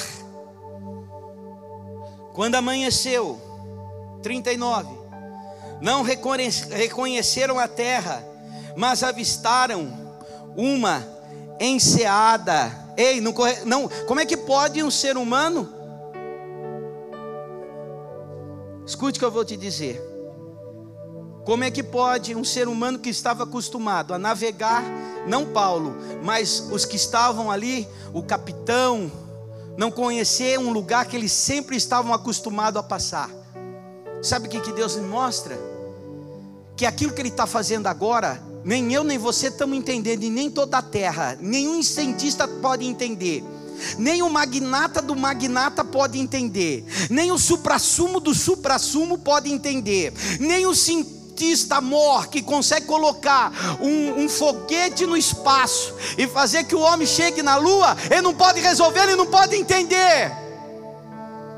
Todos ali conheciam esse trajeto, quando se depararam com a terra, eles não reconheceram Sabe o que significa isso para mim e para você? Não quer entender o que Deus está fazendo agora, não quer entender como Ele está fazendo agora, não quer entender os porquês, só quer entender que vem na tua vida, está vindo na tua vida a segunda onda de glória, que vai desencalhar, que vai trazer bênção, que vai trazer cura e que vai trazer renovação espiritual, reavivamento na tua vida e vitória em nome de Jesus. Escuta o que eu tenho para dizer para você. Isso acontecerá. Quer eu queira, quer eu não queira, quer você queira, quer você não queira, é a palavra de Deus. Isaías 55, 11. Assim a palavra que sai da minha boca, ela não voltará para mim vazia mas fará o que me apraz e prosperará pela qual eu enviei. Significa então que tudo aquilo que nós ministramos e pregamos, tem outros pastores usados por Deus, ministrando na mesma direção, o qual Deus levanta um aqui, outro ali, outro colar, para que todos venham receber o recado da boca de Deus. Nós não estamos pregando achômetro, nós não estamos pregando teologia humana, nós não estamos pregando psique, nós não estamos pregando conhecimento humano, nós estamos pregando revelação de Deus, nós estamos pregando palavra de Deus, nós estamos pregando e entregando o recado que vem do trono de Deus para você, teu coração e tua família. E diz aqui: vocês não vão reconhecer mas avistaram uma enseada, coisa maravilhosa. Ei, onde havia uma praia. Escute, enseada significa lugar de socorro Praia significa lugar de descanso. Você terá o socorro e o descanso se você surfar na segunda onda de glória que vem vir. Você terá, terá o socorro e terá o descanso se você receber essa revelação no teu coração e pelos olhos da fé ficar orando, buscando a Deus, intercedendo, chegará no teu coração e na tua vida. Eu não estou entendendo o que Deus está fazendo. Você não está entendendo o que Deus está fazendo. O mundo não está entendendo o que Deus está fazendo. Os cientistas não estão entendendo o que Deus está fazendo. Mas aqueles que servem a Cristo verão em Seada, que é o socorro bem presente na hora da angústia e da tribulação, o Senhor Jesus Cristo, e descerão na praia. Chegará o descanso, a vitória pelas ondas de unção sobre a tua vida em nome de Jesus. Coisa maravilhosa, ele diz aqui então: consultaram entre si, se não podiam encalhar ali o navio, levantando as âncoras, deix, deixaram-no ir ao mar. Escute o que eu vou dizer para você: só pega a onda se tiver no mar, se não tiver no mar, não vai ter onda é a segunda onda, as ondas de unção vêm quando há problema grande, quando há mar, e nós estamos dentro desse mar, que é o mundo, a terra. Então Deus está dizendo: ei, vai surfar na crista da onda, então você está no mar, e no mar tem problema, mas você vai estar sobre as águas, você vai contemplar o problema de cima para baixo, e não de baixo para cima. É o lugar que Deus coloca os cristãos, eu e você no nome de Jesus. Olha que coisa maravilhosa, largando também a amarra, as amarras do leme. Sabe o que é amarras do leme que nós temos que largar? A língua. E quando fala a língua aqui, largar, eu não estou falando de fofoca, não, eu não estou falando nada disso. Ei, você tem que liberar a tua língua para profetizar. A Bíblia diz: abra a tua boca que eu te encherei. Mas, pastor, me ensina, porque eu sou nova, eu sou novo ainda, eu não entendo o que o senhor está pregando. Você, mulher, você, homem, vai fazer assim. Em o nome de Jesus eu profetizo: na minha casa tem a benção de Deus, tem restauração, tem vitória, tem conversão, tem libertação. Eu profetizo na vida do meu esposo, eu profetizo na vida da minha esposa, eu profetizo na vida dos meus filhos, eu e minha casa servimos ao Senhor. Eu tomo o reino de Deus, eu chamo o reino de Deus à existência sobre minha vida, porque eu quero ser um canal de bênção por onde quer que andares. E Senhor, aonde tu quiseres usar a minha vida e fluir atrás de, através de mim, eis-me aqui, usa-me para a tua misericórdia, para a tua glória e para a tua honra, em nome de Jesus. Começa a tirar a marra da boca, sabe que é a marra? Ai, a Covid pode chegar em casa. Ai, eu acho que eu não vou sair dessa depressão. Eu acho que essa enfermidade não vai mais embora. Eu acho que nem o médico vai dar jeito para essa dor. Eu acho que os meus filhos não vão se converter. Eu acho que o meu marido não vai se converter. Eu acho que todos aqueles que me odeiam estão contra mim. Tira essa marra, tira essa marra, tira a marra do leme. Tiago capítulo 3, ele fala que o leme é a língua. Olha o que ele diz lá. Por isso que eu estou falando, lança fora essas palavras da tua boca. Ele diz lá que o homem que consegue refrear a língua, perfeito varão. ele diz que um barco gigante, açoitado pelo, pela fúria do mar, um pequeno leme conduz. Ele fala que um cavalo é conduzido com um pequeno freio na boca e conduz todo o corpo. E ele diz que a língua é que nem uma fagulha, que quando cai numa floresta incendeia toda ela. Tira da sua língua a derrota, a vergonha, o desânimo. Tira da sua língua palavras de baixo escalão. Tira da tua língua palavras que o Espírito Santo não te mandou falar mas solta a amarra do leme, porque quando você soltar, você profetizará pelas ondas de unção no poder do Espírito Santo. Você vai abrir a boca e as palavras proféticas de revelação, de cura sairão da tua vida, tocarão a tua família, tocarão os teus amigos, tocarão o teu vizinho, o teu bairro, e o nome do Senhor será glorificado em nome de Jesus. E olha o que diz aqui ainda alçando a vela de proa ao vento. Sabe o que é a vela, meu irmão? A vela é o meu ministério e o teu ministério. É o ministério, vem comigo, meu querido, amado presbítero Fábio. É o ministério, a vela é aquela que o vento pega e o barco vai. Vela limpa, ela tinha que ser limpa ela tinha que ser bem costurada, ela tinha que ser leve e ela tinha que ter os graus certinhos da, do corte dela. Então significa perfeição, firmeza, santidade, limpeza.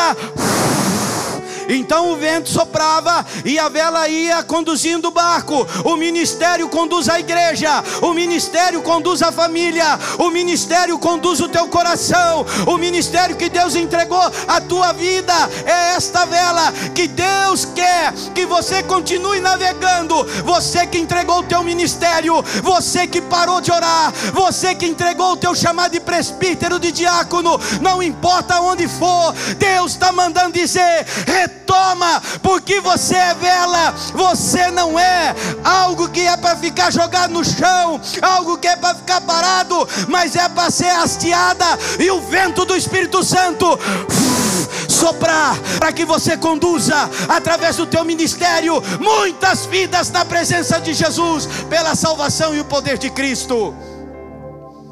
Jesus disse a Nicodemos: O vento sopra, ouve a tua voz mas não sabe de onde vem, nem para onde vai. Assim são todos que são guiados pelo Espírito Santo. Ministério.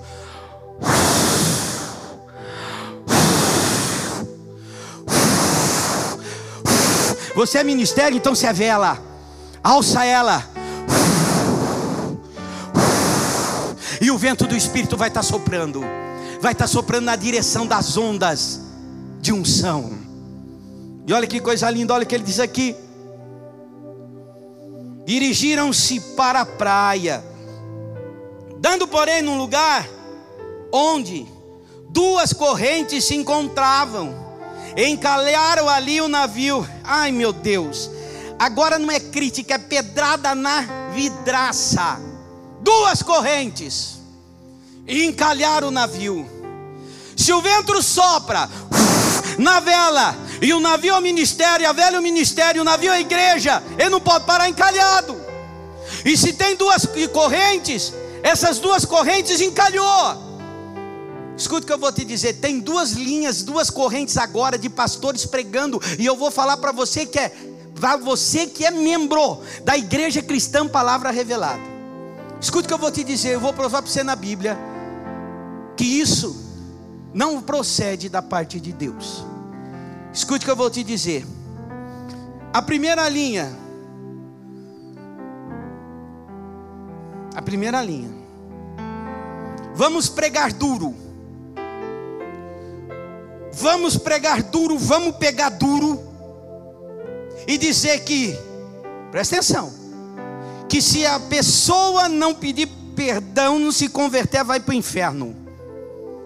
Porque afinal, nós seguimos Paulo e eu vou provar que Paulo ele era duro em certas coisas, mas amoroso com aqueles que não entendiam nada. E essas pessoas estão pregando duro para todo mundo. Pessoa que não tem Jesus fala que vai para o inferno. Pessoa que acabou de se converter fala que vai para o inferno. Deixa eu dizer uma coisa: Paulo foi Paulo, você não é Paulo. Eu não sou Paulo. Nós não somos Paulo. Presta atenção que eu vou dizer para você. Guarde bem no teu coração. Essa é a primeira linha. E eu quero ler com você 2 Coríntios, duas correntes. Vê qual corrente você está assistindo, vê qual corrente você está indo atrás. Num tempo de pandemia, num tempo de sufoco, o camarada pregando duro e dizendo que Paulo era assim, então todos nós, e eu não estou falando do camarada, não, tem vários pastores fazendo isso. Presta atenção, nós precisamos ler um pouco a Bíblia. O que diz lá, presta atenção, o que diz lá em João 16: O Espírito Santo, que eu vou enviar o Consolador, te convencerá do pecado do pecado porque não crer em mim. Não fala, te convencerá do inferno. Você tem que ministrar a palavra para a pessoa aceitar Jesus e receber salvação. O pecador sabe que quando ele peca, ele vai para o inferno. Não precisa pegar duro desse jeito. O Espírito Santo, eu vou te convencer do inferno. Onde está escrito isso? Eu vou te convencer do pecado. Aonde está escrito que é do inferno? Do pecado. Porque não crê em mim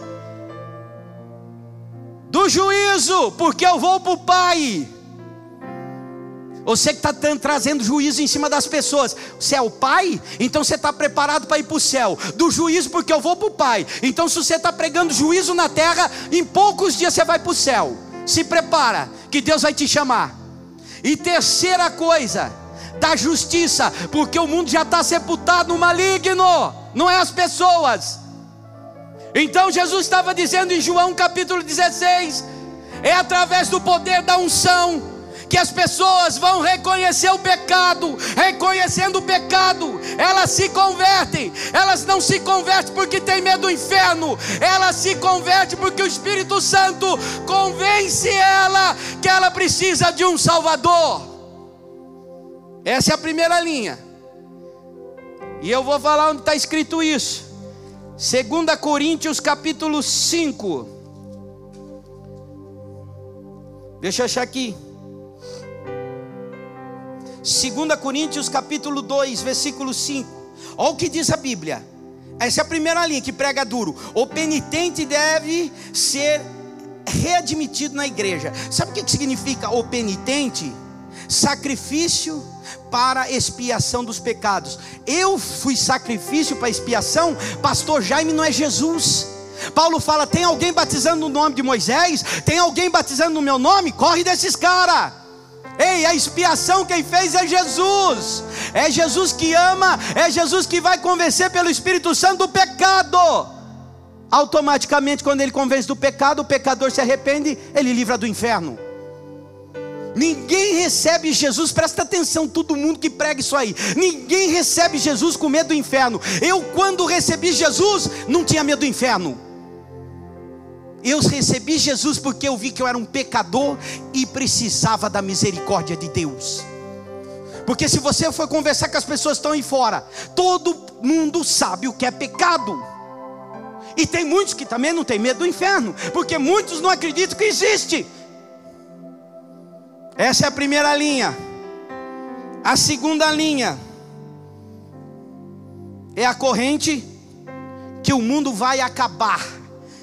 Vai acabar tudo agora. Não vai mais ter solução. Vai acabar. Chegou? Não, não chegou. Vai demorar. Pastor, vou provar para você.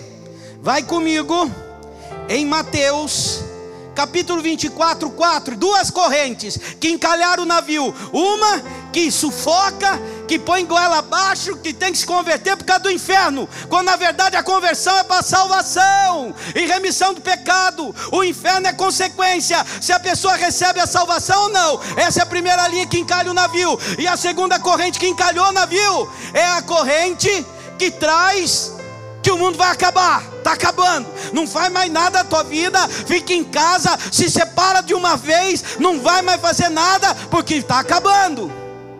Então vou mostrar para você que não vai acabar. Mateus, capítulo 24. Mateus 24, irmãos, presta atenção que eu estou pregando para vocês, o Espírito Santo está nos ensinando. Porque tem uma papagaiada aí dessas duas correntes aonde Paulo estava nas duas correntes, encalhou o navio, e o navio não saía mais de lá, sua vida está encalhada, porque você está seguindo esses pastores, estas baboseiras que eles ministram por aí. Primeiro, que o pecador se arrepende não de medo do inferno, ele se arrepende porque ele precisa de um Salvador e reconhece os pecados, e o livrar do inferno é consequência.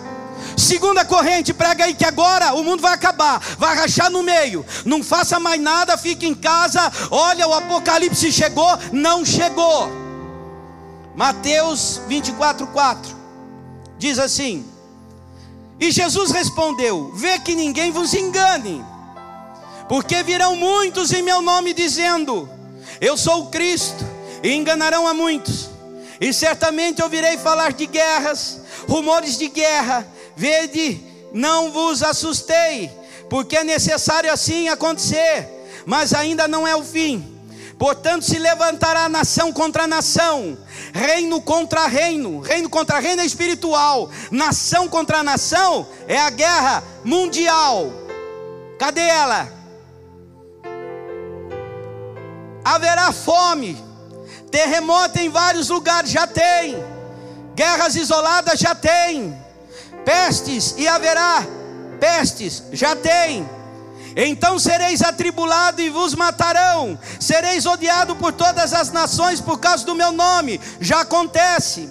Nesse tempo muitos hão de escandalizar, trair, odiar uns outros, já acontece. Levantarão muitos falsos profetas e enganarão a muitos, já acontece. E se e por se multiplicar a iniquidade, o amor se esfriará de quase todos, já acontece. Aquele, porém, que perseverar até o fim, será salvo, já está acontecendo. E será pregado o evangelho do reino por todo mundo, não acontece.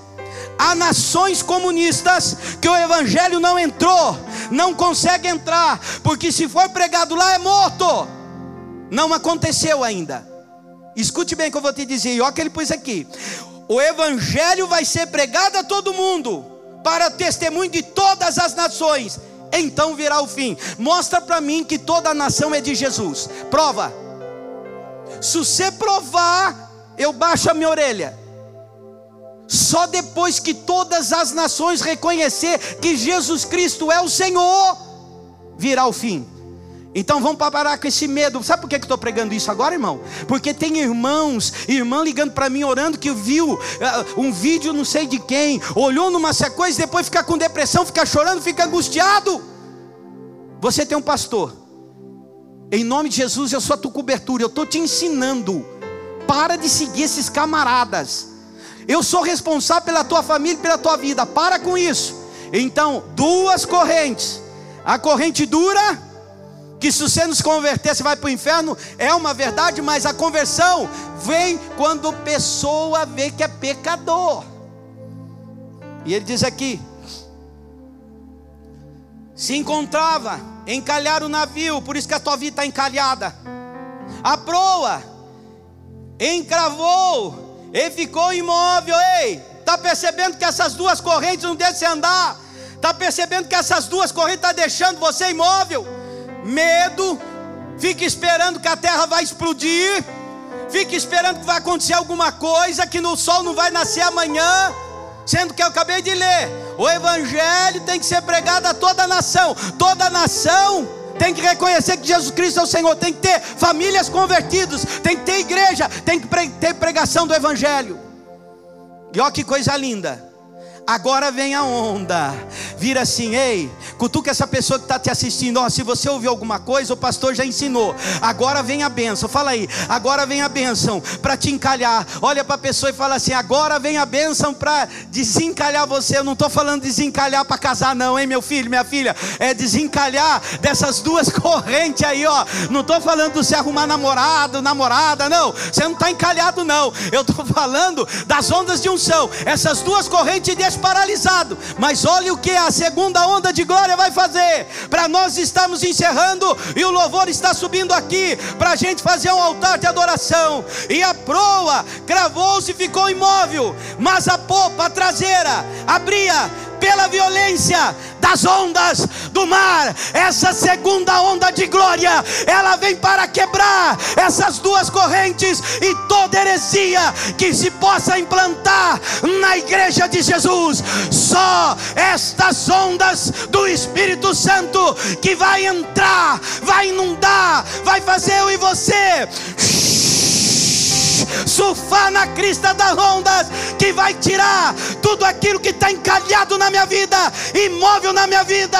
A segunda glória, a segunda onda de glória será maior que a primeira, porque ela vem para destruir, ela vem para quebrar, e o nome dela ser glorificado dentro das igrejas, porque as igrejas é e sempre será do nosso Senhor e único Salvador, Jesus Cristo.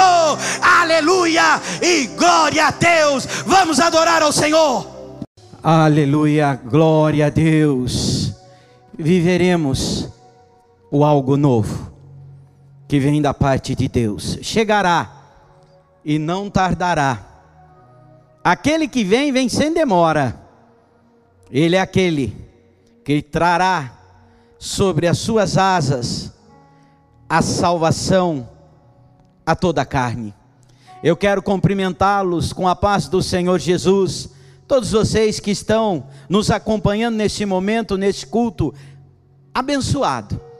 Você, tua família, todos aqueles que estão junto com você em tua casa, a paz do Senhor Jesus. Para todos os membros da Igreja Cristã Palavra Revelada em Americana e em Itatiba, para aqueles irmãos e irmãs que estão nos assistindo nas cidades circunvizinhas, em toda a região, estados, em o nome de Jesus e outros países, em o nome de Jesus, vocês são bem-vindos. Eu quero mandar um beijo especial ao estado do Mato Grosso, a irmãos nos acompanhando lá. Que Deus te abençoe, que Deus vos abençoe, em o nome do Senhor Jesus. Glória a Deus e aleluia. Mais um culto o qual o Espírito Santo falará aos nossos corações, pela sua misericórdia e pelo seu poder. Por isso eu gostaria que você abrisse a palavra de Deus aí na tua casa, no livro de Mateus, capítulo 8, versículo 18. Jesus põe à prova os que querem segui-lo. Mateus, capítulo 8, versículo 18. Enquanto você procura, nós estamos ministrando sobre a segunda onda de glória que virá. Escute que eu vou te dizer. O Senhor Jesus, para discipular os seus discípulos, ele usava as coisas naturais. Tudo aquilo que ele queria ensinar no espiritual, ele tomava as coisas naturais, porque nas coisas naturais o homem reconhece e conhece você conhece a água, você conhece o rio, você conhece o mar, você conhece e ouve e sente o vento. As coisas naturais nós conhecemos. Jesus veio da parte do Pai. Jesus 100% humano e 100% Deus. Ele conhecia o natural porque todas as coisas foram feitas através dele e sem ele tudo que se foi feito não se faria está lá em João, e também aquele que trouxe o reino de Deus, a revelação, por isso que ele diz: Eu vim cumprir a lei e os profetas, eu vim revelar a lei para que vocês entendam melhor, e os profetas a respeito de mim. Então, sabedores disso, tudo aquilo que você lê em Mateus, Marcos, Lucas e João, você vai ver que ele toma muitos exemplos do dia cotidiano, das coisas conhecidas, para ensinar o espiritual. Nós estamos ministrando sobre a segunda onda de glória, ondas de unção. Nós estamos ministrando sobre altar de adoração, palavra, oração, o qual chegará sobre a tua vida, sobre tua casa, sobre tua família. E eu quero ministrar e meditar com você nesse texto. Quinta-feira nós ministramos sobre isso. E hoje, domingo, nós estamos ministrando ao teu coração, à tua vida, mais uma palavra de Deus. Palavra essa que vai edificar para você começar a semana surfando na crista das ondas de unção. Pega a tua prancha, que é a palavra de Deus, a Bíblia Sagrada, abra em Mateus capítulo 8, e a partir do versículo 18, nós vamos começar surfar nas ondas do Espírito Santo. Você quer isso? A tua família quer isso? Então venha comigo, me acompanhe e me escute o que o Espírito Santo diz à igreja, diz a você que é a igreja. Ele diz aqui: vendo Jesus, muita gente ao seu redor, ordenou que passassem para outro lado. Escute o que eu vou te dizer: todo discipulado do Espírito Santo, para que eu venha pegar a crista das ondas, o discipulado tem que ser corpo a corpo. Jesus é o discipulador dos discípulos, corpo a corpo. E ele diz: Olha, aonde tem muita gente tem confusão, aonde tem muita gente, um sabe o que fala, outro não sabe o que fala. Aonde tem muita gente, um pensa de uma maneira, outro pensa de outra. Então, eu vou discipular vocês. E para discipular vocês, eu vou separar vocês. Eu vou ter um tempo com vocês. Eu vou ter um a sós com vocês. Por quê? A quantidade só virá pela qualidade. Se você quer a multiplicação, a bênção, a abastança de Deus, Antes que isso venha sobre tua vida e a minha vida, nós temos que ter qualidade. Antes dos discípulos serem chamados de apóstolos, Jesus tinha que ministrar corpo a corpo, discipular corpo a corpo, para que eles pudessem entender que ele não queria que os discípulos andassem sentindo o chão, mas que eles estivessem surfando, que eles estivessem na cristas de unção, as ondas de unção, pelo Espírito Santo. Quando nós falamos que nós queremos revelação de Deus, nós estamos falando que nós estamos pegando onda de unção. Quando nós falamos que as ondas de Deus vêm, nós estamos falando que alguma revelação nova, algo do Espírito Santo está por vir, vai passar sobre as nossas vidas, como as ondas cobrem o mar. Então Jesus falou: Olha, há muita gente aqui, eu preciso isolar vocês junto comigo, para que vocês venham entender o despertamento espiritual que eu tenho para a tua vida. Escute o que eu vou te dizer. O diabo tem falado que tem isolado as famílias, para que as famílias percam a autoridade, para que as famílias fiquem clausuradas com medo. Mas deixa eu dizer: a tua família tem o Espírito Santo, e não é o diabo que te separou dentro da tua casa, é uma sós, é um discipulado corpo a corpo, é um tempo agora que o Espírito Santo quer fazer com a igreja. Você é igreja, a tua família é igreja, eu sou igreja, a minha família é igreja igreja, então não foi o diabo que nos separou dentro de casa para nós pisarmos sobre ele hoje, para nós colocarmos a tampa sobre que muitos cristãos vêm falando que o diabo que está fazendo isso, que o diabo tem separado, não, nós estamos em casa, cheio da unção do Espírito Santo, adorando a Deus, lendo Bíblia, clamando, profetizando, e o Espírito Santo está ministrando com mais tempo, mais autoridade mais tete a tete, mais a sós comigo e com você nesses dias, para que quando a onda vier, eu e você não, venhamos, não venhamos a perder ela, mas venhamos a surfar sobre ela. Então, quando o cristão chegar e falar para você, o diabo tem nos separado, você repreende em nome de Jesus. Você vai falar: não, o Espírito Santo me separou, eu e a minha família em casa, para lermos a palavra, entendermos a revelação, ter mais intimidade, um discipulado maior com o Espírito Santo.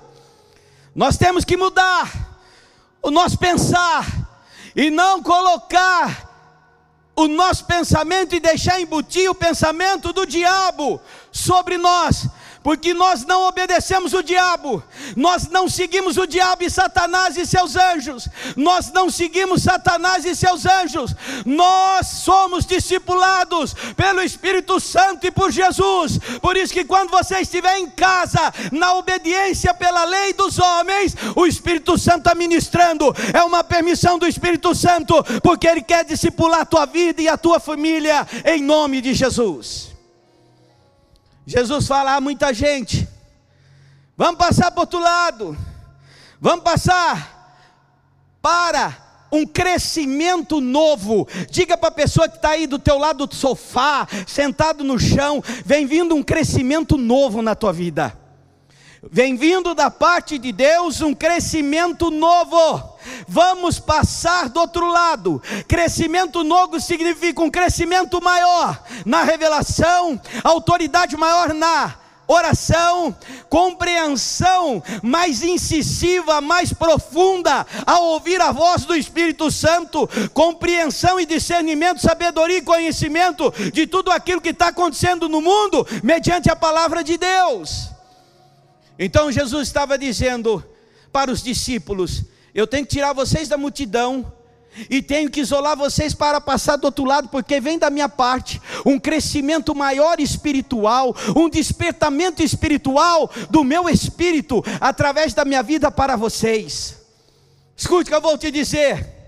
Quando Deus começa um trabalho na vida de um homem, Ele não é um Deus que está estagnado, comece e para, não. Aquele que começou a boa obra é fiel para terminar, para cumprir.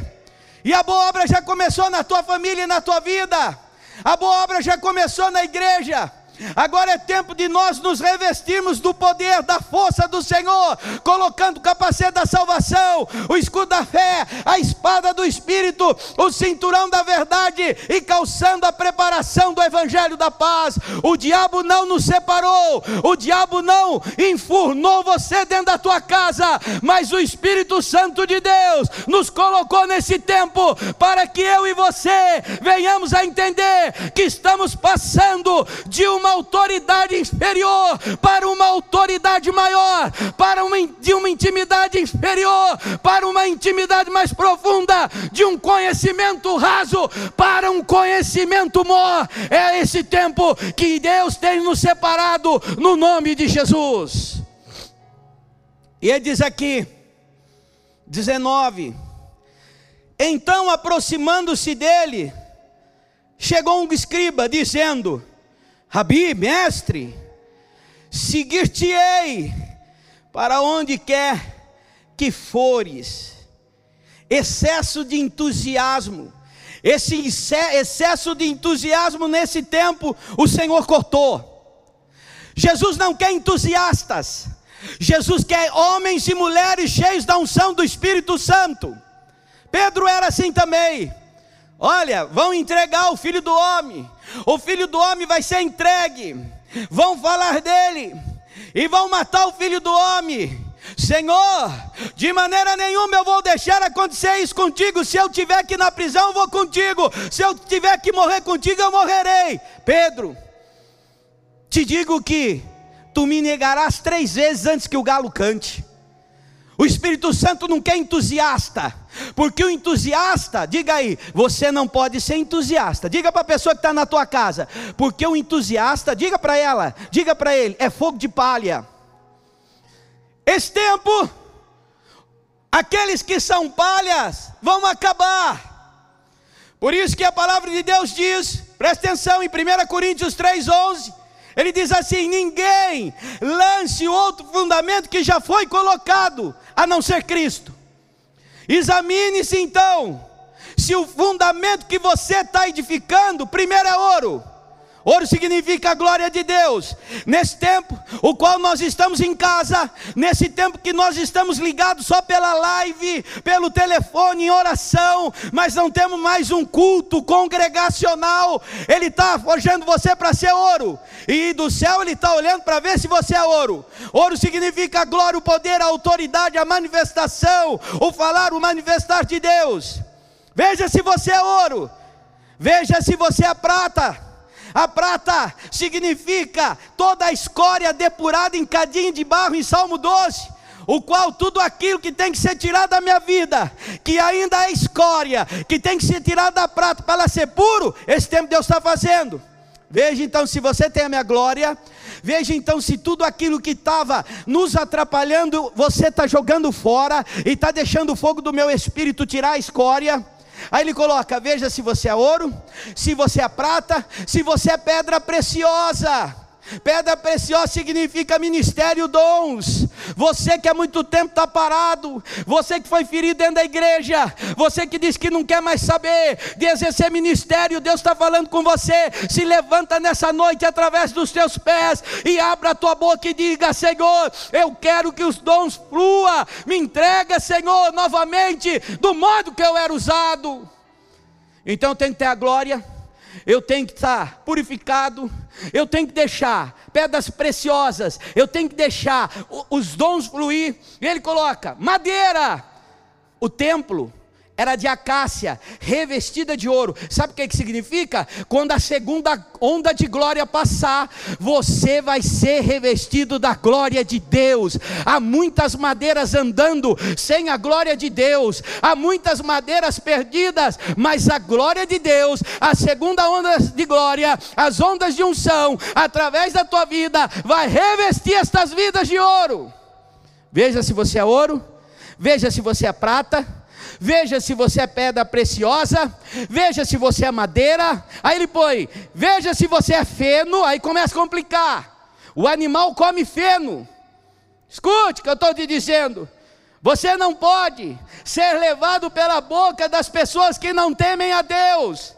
Pessoas que não temem a Deus não são usadas por Deus. Pessoas que não temem a Deus não seguem a regra de fé que você tem. Pessoas que não temem a Deus não dão crédito à palavra. Veja se você não é um desses. Está sendo levado por pessoas que não temem a palavra de Deus, então você vai ser feno. E ele põe: veja se você não é feno, veja se você não é palha. Veja se você não é um entusiasta. Veja se você não é aquela palha que quando você põe o fogo, ela faz assim, ó.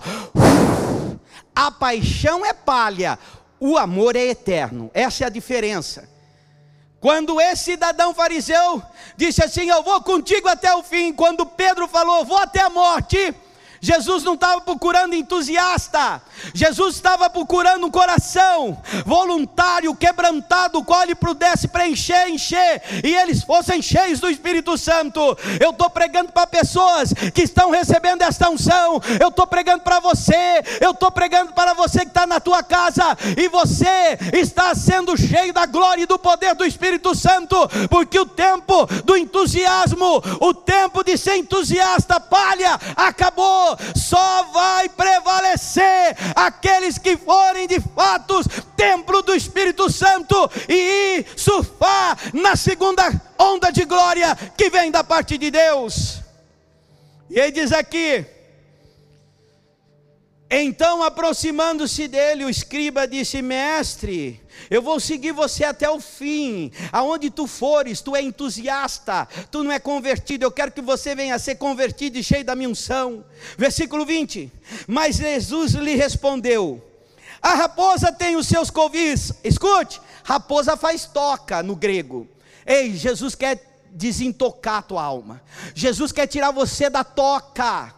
Ei, escute o que essa segunda onda de glória vai fazer. Quando eles queriam pegar a raposa dentro da toca, eles colocavam água, eles iam jogando água, eles iam enchendo o buraco de água, e a raposa tinha que sair. Essa segunda onda de glória vai desintocar, vai curar tua enfermidade, vai desintocar tua alma, porque esta onda, onde ela passar, ela desintoca, ela enche, para que eu e você venhamos receber cura. Você não é cristão para ficar intocado nos medos, intocado na depressão, intocado na angústia, intocado na certeza, intocado se vai ter amanhã ou não. Essa segunda onda de glória, ela vai passar e vai encher estas tocas na tua vida, e você vai ser um cristão curado, restaurado pelo poder do Espírito Santo, pela segunda onda de glória em nome de Jesus. E ele diz aqui: você não é raposa, porque ela já tem um covil e as aves do céu, os seus ninhos. No grego, ninho significa tenda. Tenda significa mudança transitória. Tenda significa, para mim e para você, estado temporário. Vira para a pessoa que está do teu lado e fala: esse estado que todo mundo está passando, ele é temporário. Fala, esse estado, fala para a pessoa que está na tua casa, que você está enfrentando Hoje, Deus manda dizer que é temporário, vai passar. Vem mudança da parte de Deus é tenda. Tenda significa mudança transitória. Tenda significa estado temporário. Significa que Deus vai estabelecer a vontade dele através desta onda que vem, vai estabelecer a vontade dele através do despertamento, vai estabelecer a vontade dele, porque aonde essa água passa, ela traz cura. Há virtudes nessa onda de unção, há virtudes nessa onda de glória. Esta onda vem para revestir, para me encher, para dizer: eu não procuro mais o tempo que passou, mas eu procuro em você, eu procuro na tua família o tempo de agora e o amanhã todo, o futuro que eu tenho para vos usar através da segunda onda de glória que eu trarei sobre você, diz o Senhor dos Exércitos. Ele diz aqui ainda, irmãos, linda e maravilhosa a revelação da palavra de Deus para mim e para você nesses dias. Mas o filho do homem não tem onde reclinar a cabeça. Ele disse: Jesus tinha casa? Jesus tinha casa. Mas sabe o que ele está dizendo? Enquanto vocês estão intocados, e a raposa tem a sua casa, enquanto os passarinhos como diz a Bíblia, o pardal encontrou casa e andorinho seu ninho. Eu venho de um lugar para revelar a minha vontade, e os homens não querem me ouvir. Eu não tenho onde reclinar a cabeça. Eu não achei ainda um coração o qual eu possa descansar. Escute que eu vou te dizer: o único que descansou no peito de Jesus foi o discípulo, o apóstolo João. Diz a palavra que ele reclinou a cabeça no peito de Jesus. Jesus estava dizendo: Ei, quando você entender que é isso que eu quero, então eu também descansarei em ti pelo meu Espírito Santo. E quando eu puder descansar em ti pelo teu Espírito Santo, significa, então quando eu descanso em ti, eu tenho liberdade através de ti, porque você crê, e através da tua fé eu posso agir e posso ficar tranquilo, porque quando eu precisar te usar, você está disponível, você tem a voluntariedade você é aquele que está disposto, você é aquele que está disponível a hora que eu chamar para fazer a minha obra. É isso que ele está dizendo aqui. Ele disse para os discípulos: Ei, vocês estão andando comigo, mas eu não tenho onde encostar em vocês. E você vai ver que quando Jesus deita no barco, não deitou no colo de nenhum, porque não havia segurança. O Espírito Santo quer que eu e você venhamos a nos entregar totalmente na presença dEle, para que eu e você venhamos a surfar na crista da segunda onda de glória, nas ondas de unção que vem vindo da parte de Deus. Eu estou ministrando aqui, meu irmão, minha irmã, com toda a convicção do meu espírito, pelo Espírito Santo de Deus. As palavras que saem através do meu espírito vêm do Espírito Santo, a revelação que sai da minha boca pelo meu espírito vem do Espírito Santo, o fogo que eu sinto no meu Espírito vem pelo fogo do Espírito Santo, e a glória que você está sentindo na tua casa vem pela segunda onda de glória do Espírito Santo na tua vida, em nome de Jesus. E ele diz aqui: então, se vocês entenderem isso, eu posso reclinar.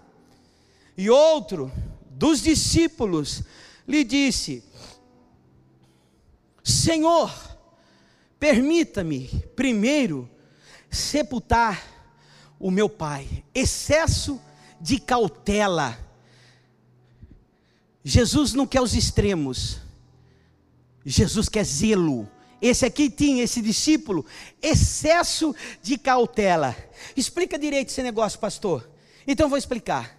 Quando eu saí da escola, ir para uma faculdade, eu vou falar de Jesus. Aí o camarada entra na faculdade. Depois que eu me formar na faculdade, Senhor, então eu vou falar de Jesus. Aí o camarada se forma na faculdade, ele vai namorar, ele vai casar. Senhor, agora eu preciso fazer o noivado. Depois que eu noivar e depois que eu casar, eu vou falar de Jesus. Aí o camarada casa. Senhor, agora vem vindo o filho, eu preciso trabalhar em dobro. Depois que eu criar os filhos, eu vou falar de Jesus. Excesso de cautela Você não pode ter um excesso extrema de ser um entusiasta.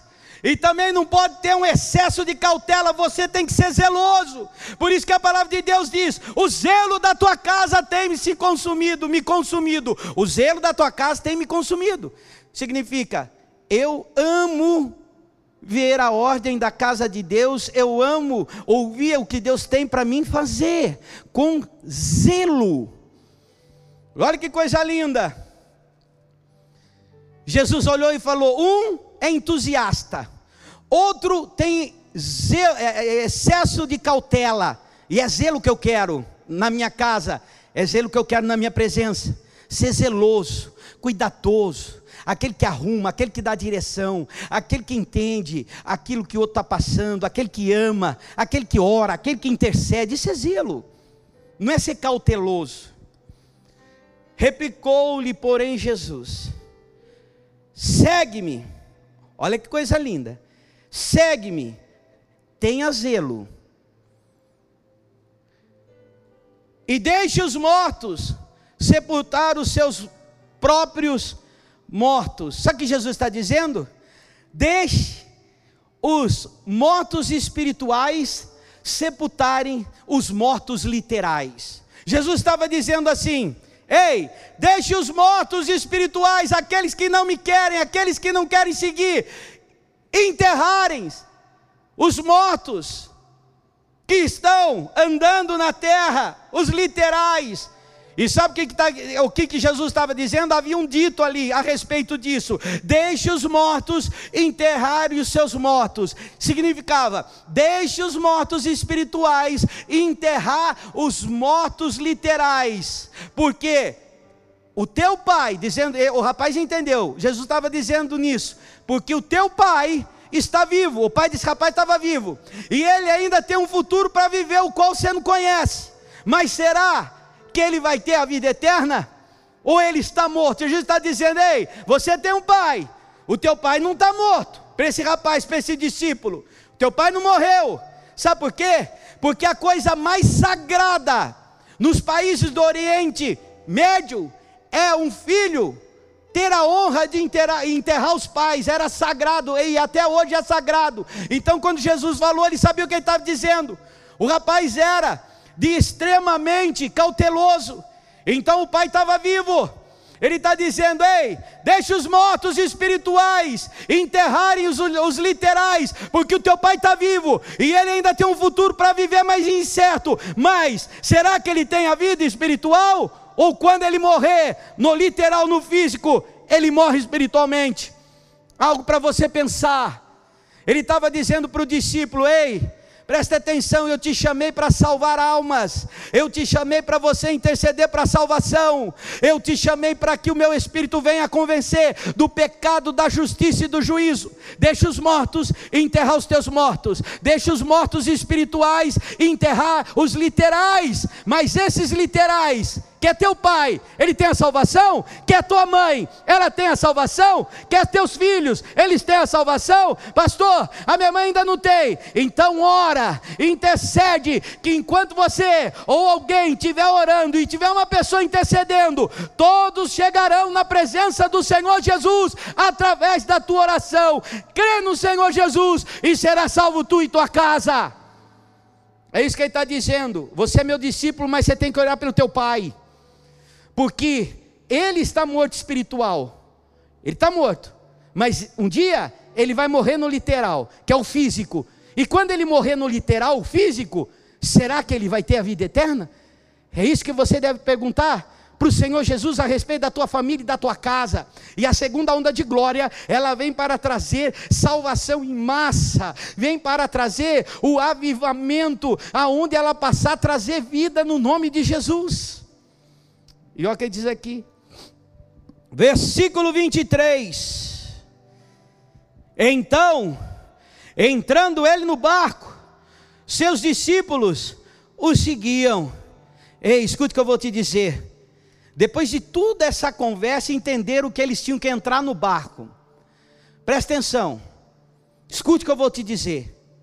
No mundo espiritual, Jesus dá, dá ideia Jesus mostra, João, capítulo 10, ele diz assim: Olha, João capítulo 10.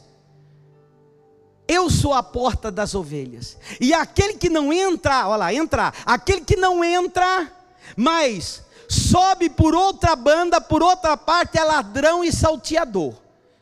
Sabe o que significa? Eu tenho que entrar, eu tenho que mergulhar no espírito. Eu tenho que querer pegar essa onda. Eu tenho que entrar na onda. Eu tenho que surfar na onda. Você quer ver outro exemplo que ele nos dá? João 3, 5. Jesus falando para Nicodemos: Quem não nascer da água e do espírito, não pode entrar no reino de Deus. Quem não nascer do batismo por imersão, aquele que tem experiência da água e do Espírito, ser cheio do Espírito Santo, não pode entrar. Nós temos que entrar. Quer ver outra passagem? Salmo 24. Levantai as vossas cabeças, levantai, ó portais eternos, para que entre o Rei da Glória. Eu tenho que mergulhar. Quer ver outra passagem? Apocalipse 3:20. Eis que estou à porta e bato. Se você ouvir a minha voz e abrir a porta, então eu entrarei em sua casa, serei com você e você comigo. É muito importante nós entendermos a palavra. A segunda onda de glória, as ondas de unção estão passando, vão chegar e nós temos que adentrar nela. Como o surfista que chega na praia, pega a prancha, ele tem que adentrar no mar. Você já pensou se o surfista pegasse a prancha, enfiasse ela na areia e falasse assim: "Que onda maravilhosa! Olha que onda perfeita para eu surfar! Olha que onda linda!" Ele só vai ficar olhando e contemplando, mas não vai saborear, não vai viver a emoção, a adrenalina de pegar onda, não. O surfista ele chega na praia, ele põe a prancha embaixo do braço, ele entra, sai nadando para pegar a onda. Assim sou eu e você. Nós temos a prancha que é a palavra de Deus. Nós temos que nos agarrar na palavra e mergulhar, adentrar nas ondas do Espírito. E olha que coisa linda que ele disse aqui. 20, 24. E eis que sobreveio no mar uma grande tempestade. Vira para a pessoa e fala assim: o mundo está na tempestade, não está? Fala para a pessoa que está na tua casa: o mundo está na tempestade, porque é necessário despertamento espiritual. Ei, é necessário que eu e você venhamos a nos despertar para surfar nas ondas do Espírito. Chegou o tempo, Deus nos colocou em casa. Em casa não é para brigar, em casa não é para ficar só dormindo, em casa não é para ficar comendo pipoca e amendoim assistindo Netflix. É assim que fala? É, não é para ficar só vendo desenho, não, filme, não. Deus nos deu esse tempo de agora. Essa tempestade que veio no mundo inteiro é para que a igreja venha se despertar, para que eu que sou cristão, você que é cristão, cheio do Espírito Santo, tenhamos mais intimidade e um despertamento profundo nas águas, nas ondas, no rio profético do Espírito Santo de Deus. Deus. Ei, vou levar vocês na tempestade. Eu vou trazer despertamento. Avivamento em nações só acontece quando há tempestades. Não vem na bonança, a bonança vem depois. Nós estamos na tempestade agora, trazendo, porque Jesus, desde o início, que eu disse, Jesus usa o que nós conhecemos. Os discípulos conheciam a tempestade, eles eram pescadores. E presta atenção: Pedro era mor. Quando ele se deparou com essa tempestade, você sabe o que ele fez? Ele abaixou as velas. Porque um pescador mor que nem eles, se você for estudar, quando se depara com uma tempestade, a primeira coisa que se faz é abaixar a vela. E nós ministramos no outro culto que a vela é o ministério e o vento é o Espírito Santo. Se no tempo da tempestade nós abaixarmos as velas, nós vamos gritar. É no tempo da tempestade, que é o despertamento espiritual, que a minha vela tem que estar hasteada bem alto, ela tem que ser vista por todo mundo, porque eu tenho que ser a verdadeira Conversão, eu tenho que ser a verdadeira solução para as pessoas que me olham, para as pessoas que pedem oração, para as pessoas que colocam o coração no Senhor Jesus. Tem crente que está com a vela na metade, tem crente que está com a vela menos da metade, e tem crente que já enrolou a vela. Não, é na hora da tempestade, alça ela, levanta ela. Sabe por que Jesus dormia? Porque ele queria ver a atitude deles. Eles conheciam tempestade. Ele sabia que humanamente eles iam baixar, mas ele queria que na tempestade eles ficassem com a vela estiada porque aí é fé, aí é despertamento. Meu irmão, minha irmã, deixa eu falar uma coisa para você. Quando ninguém tem enfermidade, vai bem. Quando todo mundo está cheio de dinheiro, vai bem. Quando todo mundo está comendo e bebendo, vai bem. Quando todo mundo tem casa, vai bem. Isso vai bem, isso é para qualquer um. É agora no tempo da tempestade que Jesus estava dormindo, porque a vela tem que ficar hasteada. Tem crente se calando fechando a boca quando o ímpio abre a boca a respeito do que vai acontecer no mundo. Quando você, crente, tinha que falar, em nome de Jesus eu vou citar a palavra para você. Eu tenho a palavra de Deus. Se você se calar, as pedras vão clamar. E quando eu me calo, a vela está descida. Olha que coisa linda. Jesus foi descansar para ver se o Pedrão ficava segurando a corda e com a vela lá em cima, no meio da. Afinal, Deus está comigo. Eles tinham que pensar assim: quantas vezes nós falamos que temos Deus, e quando a tempestade bate, a vez de nós shh, erguer, a gente recolhe, e não é tempo de retroceder, não é tempo de recolher as velas. Eu sei que você perdeu ente querido, eu sei que você está no tempo de choro, mas nesse choro você tem a intercessão, porque você pode estar tá chorando, mas você está firme no Senhor, então as tuas velas estão estendidas. Tem que ser assim. Tá difícil? Tá, mas não é impossível, porque a Bíblia diz que agindo o Espírito Santo ninguém poderá impedir. E olha que coisa linda. Vamos ver o que o Pedrão e os demais vão fazer, porque eles conhecem o mar, mas eu conheço o poder do Pai. Nós temos que conhecer o poder do Espírito Santo. O despertamento é conhecer o poder do Espírito Santo. Por isso que Jesus estava dormindo.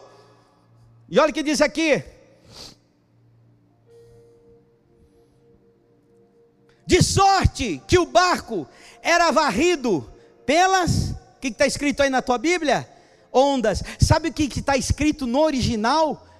Que o barco começava a ser coberto pela onda, cobertura espiritual. A segunda onda de unção vem trazer uma cobertura de renovo, vem trazer a renovação, vem trazer o despertamento. No original não é varrido, no original é a onda começava a cobrir o barco, cobertura da igreja, cobertura da tua família, cobertura do teu ministério, cobertura da minha vida e da tua, cobertura de todos aqueles que você apresenta apresentam e oram. Por isso que Jesus disse: Jerusalém, Jerusalém, que mata os seus profetas. Se tu entendesse o tempo da tua visitação, o tempo da onda, que era o próprio Cristo ali dentro e olhando para Jerusalém. Ei, a onda vem para cobrir. Escute o que eu vou te dizer. Isaías 30, capítulo 1. Ai dos filhos rebeldes, diz o Senhor que tomaram outra cobertura, mas não a minha, que se cobriram com outra cobertura, mas não do meu espírito. Essa onda que vinha vindo para cobrir era a onda do Espírito Santo, era a cobertura de Deus. E quando eu me coloco embaixo de outra cobertura, a Bíblia diz em Isaías 30, versículo 1, que eu sou rebelde. Não se coloque embaixo de outra cobertura, se coloque embaixo dessa cobertura de Deus, destas ondas de unção, da segunda onda de glória que vai chegar para mim, para você. Fique na cobertura dela. A cobertura de Deus é o maior lugar, melhor lugar, mais seguro de você, tua família está. Olha que coisa linda. Então o barco estava sendo coberto, a cobertura. Entretanto, Jesus dormia. Jesus dormia naquilo que eu já preguei, e sabe por que está aqui Jesus dormia? Porque em 1 Reis, diz a palavra de Deus, que Elias chega e fala assim: Até quando vocês vão cochear em dois pensamentos? Se Deus é Deus, então vocês adorem. Se Baal é Deus, então vocês adorem. Diz que o povo ficou em silêncio, ficou quieto. Aí, Elias manda fazer um altar. E aí você vai ver que ele diz assim: Ora, vocês já estão clamando até meio-dia, já era meio-dia. Quem sabe ele não foi passear.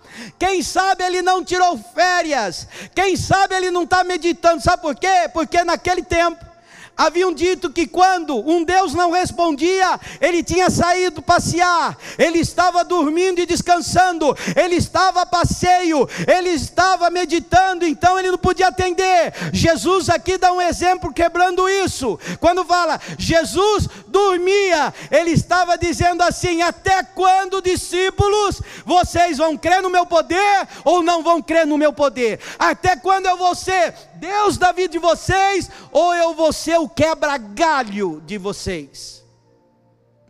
Então Jesus dormia. Mas escute o que eu vou te dizer.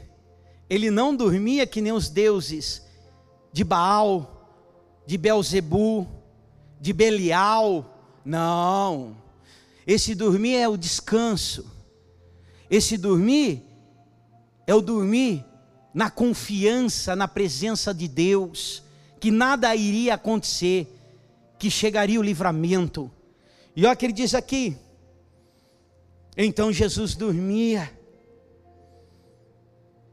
Mas os discípulos vieram acordá-lo, clamando: Senhor, salva-nos, porque estamos perecendo. Será que Jesus não sabia o que estava fazendo? Será que ele tinha perdido o controle naquilo que ele tinha mandado? Aquilo que Deus manda, aquilo que Deus pede, você faça que você vai ser bem-sucedido, bem-sucedida. Ele não perdeu o controle de nada, ainda que pareça que ele esteja dormindo. Eu tenho um recado de Deus para você. Ele está ouvindo a tua oração, ele não está dormindo. Ele está ouvindo o teu clamor, ele não está dormindo. Ele está ouvindo o teu vendo o teu apê do coração, ele não está dormindo mas Ele quer o despertamento nosso. Sabe por que Jesus colocou assim? Para que houvesse um grito dos discípulos, um despertamento. Tinha que despertar. Vai chegar o tempo que nós vamos clamar tão alto que nós vamos falar: Senhor, abre os teus olhos e vê, inclina os teus ouvidos e ouve, Senhor Jesus, abre os teus olhos, porque a tua igreja está clamando por livramento. Então a segunda onda de glória virá da parte de Deus, porque o teu Deus, Jesus Cristo e o Espírito Santo não te deixará órfão, não deixará de ouvir a tua oração, a oração da igreja e da tua família, em nome de Jesus. Mas Ele quer o despertamento, Ele quer o despertamento, e Ele diz aqui: perguntou-lhe então Jesus, por que vocês são tímidos? Em Apocalipse capítulo 21 tem uma relação de gente que não vai entrar, e lá está lá, os tímidos. Sabe que quem é o tímido? O tímido se bobear até prega, o tímido se bobear passa até estudo, o tímido se bobear ele fala do plano da salvação toda mas ele não tem reação, ele não consegue reagir em meio à tempestade, em meio à dificuldade, quando ele tem que usar aquilo que ele conhece pela palavra, ele não usa, ele corre, ele foge, ele está dizendo: ó oh, discípulos, até quando, discípulos, vocês vão ser dessa maneira, conhecendo a palavra, conhecendo o meu espírito, orando em línguas, tendo os dons, ouvindo a revelação da palavra, ainda estejais comigo? Medo. Até quando? Vocês vão ser assim? E ele diz aqui: escute que eu vou te dizer, guarde no teu coração. Homens de pequena fé. Ué, ele não disse que se nós tivermos fé do tamanho de um grão de mostarda, que é menorzinha, e disser para o monte, se precipita, vai acontecer, mas agora ele fala aqui, homens de pequena fé, sabe o que ele está dizendo? Vocês ainda são humanos, e ainda não deixaram o poder, a manifestação, a unção do meu espírito fluir através da tua vida. Ei, sabe o que Jesus está dizendo? Nós somos humanos, mas a manifestação fluir tem que ser do Espírito Santo. Homem de pequena fé, ele está dizendo: vocês são humanos, mas não deixa a unção, não deixa o poder, a ministração, a autoridade fluir através de vocês. Eu quero que vocês fluam no poder do meu Espírito Santo. E olha o que diz aqui: homens humanos que não deixam o espírito fluir, e levantando-se, repreendeu o vento o mar e fez grande bonança, viu? Examinar a escritura, ele repreende o mar, o vento, mas não repreende a onda. Aonde está escrito? Repre... Ah, mas pastor, mas quando repreende o mar, automaticamente a onda também. Sim, filha. Sim, filho, mas nós estamos pregando coisas espirituais. Ele repreende o mar e ele repreende o vento. Agora vamos comigo. Abra a tua Bíblia em Mateus capítulo 14 versículo agora 25, só para nós entendermos. E você verá que coisa maravilhosa. Na quarta vigília da noite, foi Jesus ter com eles, andando por sobre o mar. Ei, ele veio na onda do Espírito. Jesus pegava a crista da onda sobre o mar. É como lá diz em Abacuque 2,14: que a glória de Deus será enchida pelo conhecimento da glória de Deus, como a onda cobre o mar. Ei, Jesus ele veio andando numa tempestade. Pergunto para você: quando você entra no mar com o pé na areia, quando a onda vem, se você for andando encontro ela, ela não tromba em você? Agora imagina, numa tempestade, você acha que Jesus estava andando e cortando a onda? Não, ele veio na crista da onda, ele estava na crista da onda, ele estava em cima da onda, é onde eu e você devemos estar, nas ondas do Espírito, nas ondas de unção, a segunda glória de onda virá, e nós temos que estar na crista dela, como Jesus veio de encontro aos discípulos, e olha o que ele diz aqui, então, versículo 26: Então os discípulos, ao verem andando sobre as águas, ficaram aterrorizados, é um fantasma, e todos de medo gritaram: Olha lá, mortos espirituais, eram discípulos, mas precisavam do despertamento. Mas Jesus imediatamente lhe disse: Tem bom ânimo, sou eu, não tem mais. Respondeu Pedro e disse: Se é tu, Senhor, manda ir ter contigo por sobre as águas. E ele disse: Vem, ei, presta atenção, as ondas eram grandes. Como é que Pedro ia contra a onda? Não, ele estava dizendo: Pedro, você quer vir até mim? surfa, pega a onda, vem na crista e você vai chegar até mim. Você vai ter o meu poder, eu vou segurar em você. Você vai viver milagre, eu vou fluir milagre através da tua vida. Mas você vem por cima das ondas, na crista dela. E olha o que ele diz aqui em Mateus 14 ainda. 29. Vem. E Pedro descendo o barco, andou sobre as águas e foi ter com Jesus. Reparando, porém, na força da onde? Do vento. Teve medo. Ei, vento. Na força do vento. Percebeu? Na força do vento ele parou de surfar. Ele parou de estar ali, ó, igual a Jesus, na mesma dimensão, fluindo da mesma maneira andando sobre uma palavra do Mestre. Deus já te deu uma palavra. Você, para viver essa palavra, você tem que estar na crista da onda, porque se você ficar olhando o vento, você vai naufragar. O despertamento está aí. Nós estamos ministrando a palavra. Jesus é a própria onda. Ele vem na crista e falou: Pedro, pega uma também e vem de contra mim, porque eu quero que você viva as ondas de unção. A segunda glória de onda será maior que a primeira, Pedro. Você conhece as ondas ondas naturais, mas eu quero agora, Pedro, que você venha pelas ondas do meu espírito, venha surfar na crista da segunda glória de onda sobre a tua vida, para que eu possa fluir o milagre, o poder e a autoridade. E para encerrar, versículo 30. Pode subir o louvor em nome de Jesus. Reparando, porém, a força do vento, teve medo e começou a submergir, afundou, gritou: Salva-me, Senhor! E prontamente Jesus estendeu a mão, tomou-lhe e disse: Homem de pequena fé, por que duvidaste? Vira para a pessoa que está na sua sala e diz assim: Se você duvidar daquilo que está sendo ministrado, fala para ele, fala para ela. Se você duvidar daquilo que Deus está falando, então nós temos pouca fé. Mas se você crê, nós já estamos na crista da onda, das ondas do Espírito. E para encerrar, em Mateus 14, versículo 31, e prontamente Jesus estendeu a mão, tomou-lhe e disse: Homem de pequena fé, por que você duvidou? Subindo ambos para o barco, cessou o vento. Ei, escute, essa tempestade é um despertamento espiritual. Essa tempestade é um teste para mim, para você. Deus não prova ninguém, mas põe a teste. Você viu que Jesus não deixou ele morrer, ele segurou na mão e subiu os dois no barco. Jesus está com a tua família, Jesus está com o teu coração, Jesus está com você, Jesus está com a igreja, Jesus está na tua vida. Ele não vai deixar você naufragar, ele vai segurar nas tuas mãos. E quando quando a igreja, eu e você entendemos que temos que surfar pelo poder do Espírito Santo, pelo milagre, pela revelação, pelo sobrenatural, então o vento vai cessar, a tempestade vai acabar, e como diz, a bonança vai chegar, porque a segunda onda de glória vem para trazer calmaria, enchimento da igreja, poder, autoridade, unção e glória para a tua vida, para a tua família, para a igreja e para o teu coração,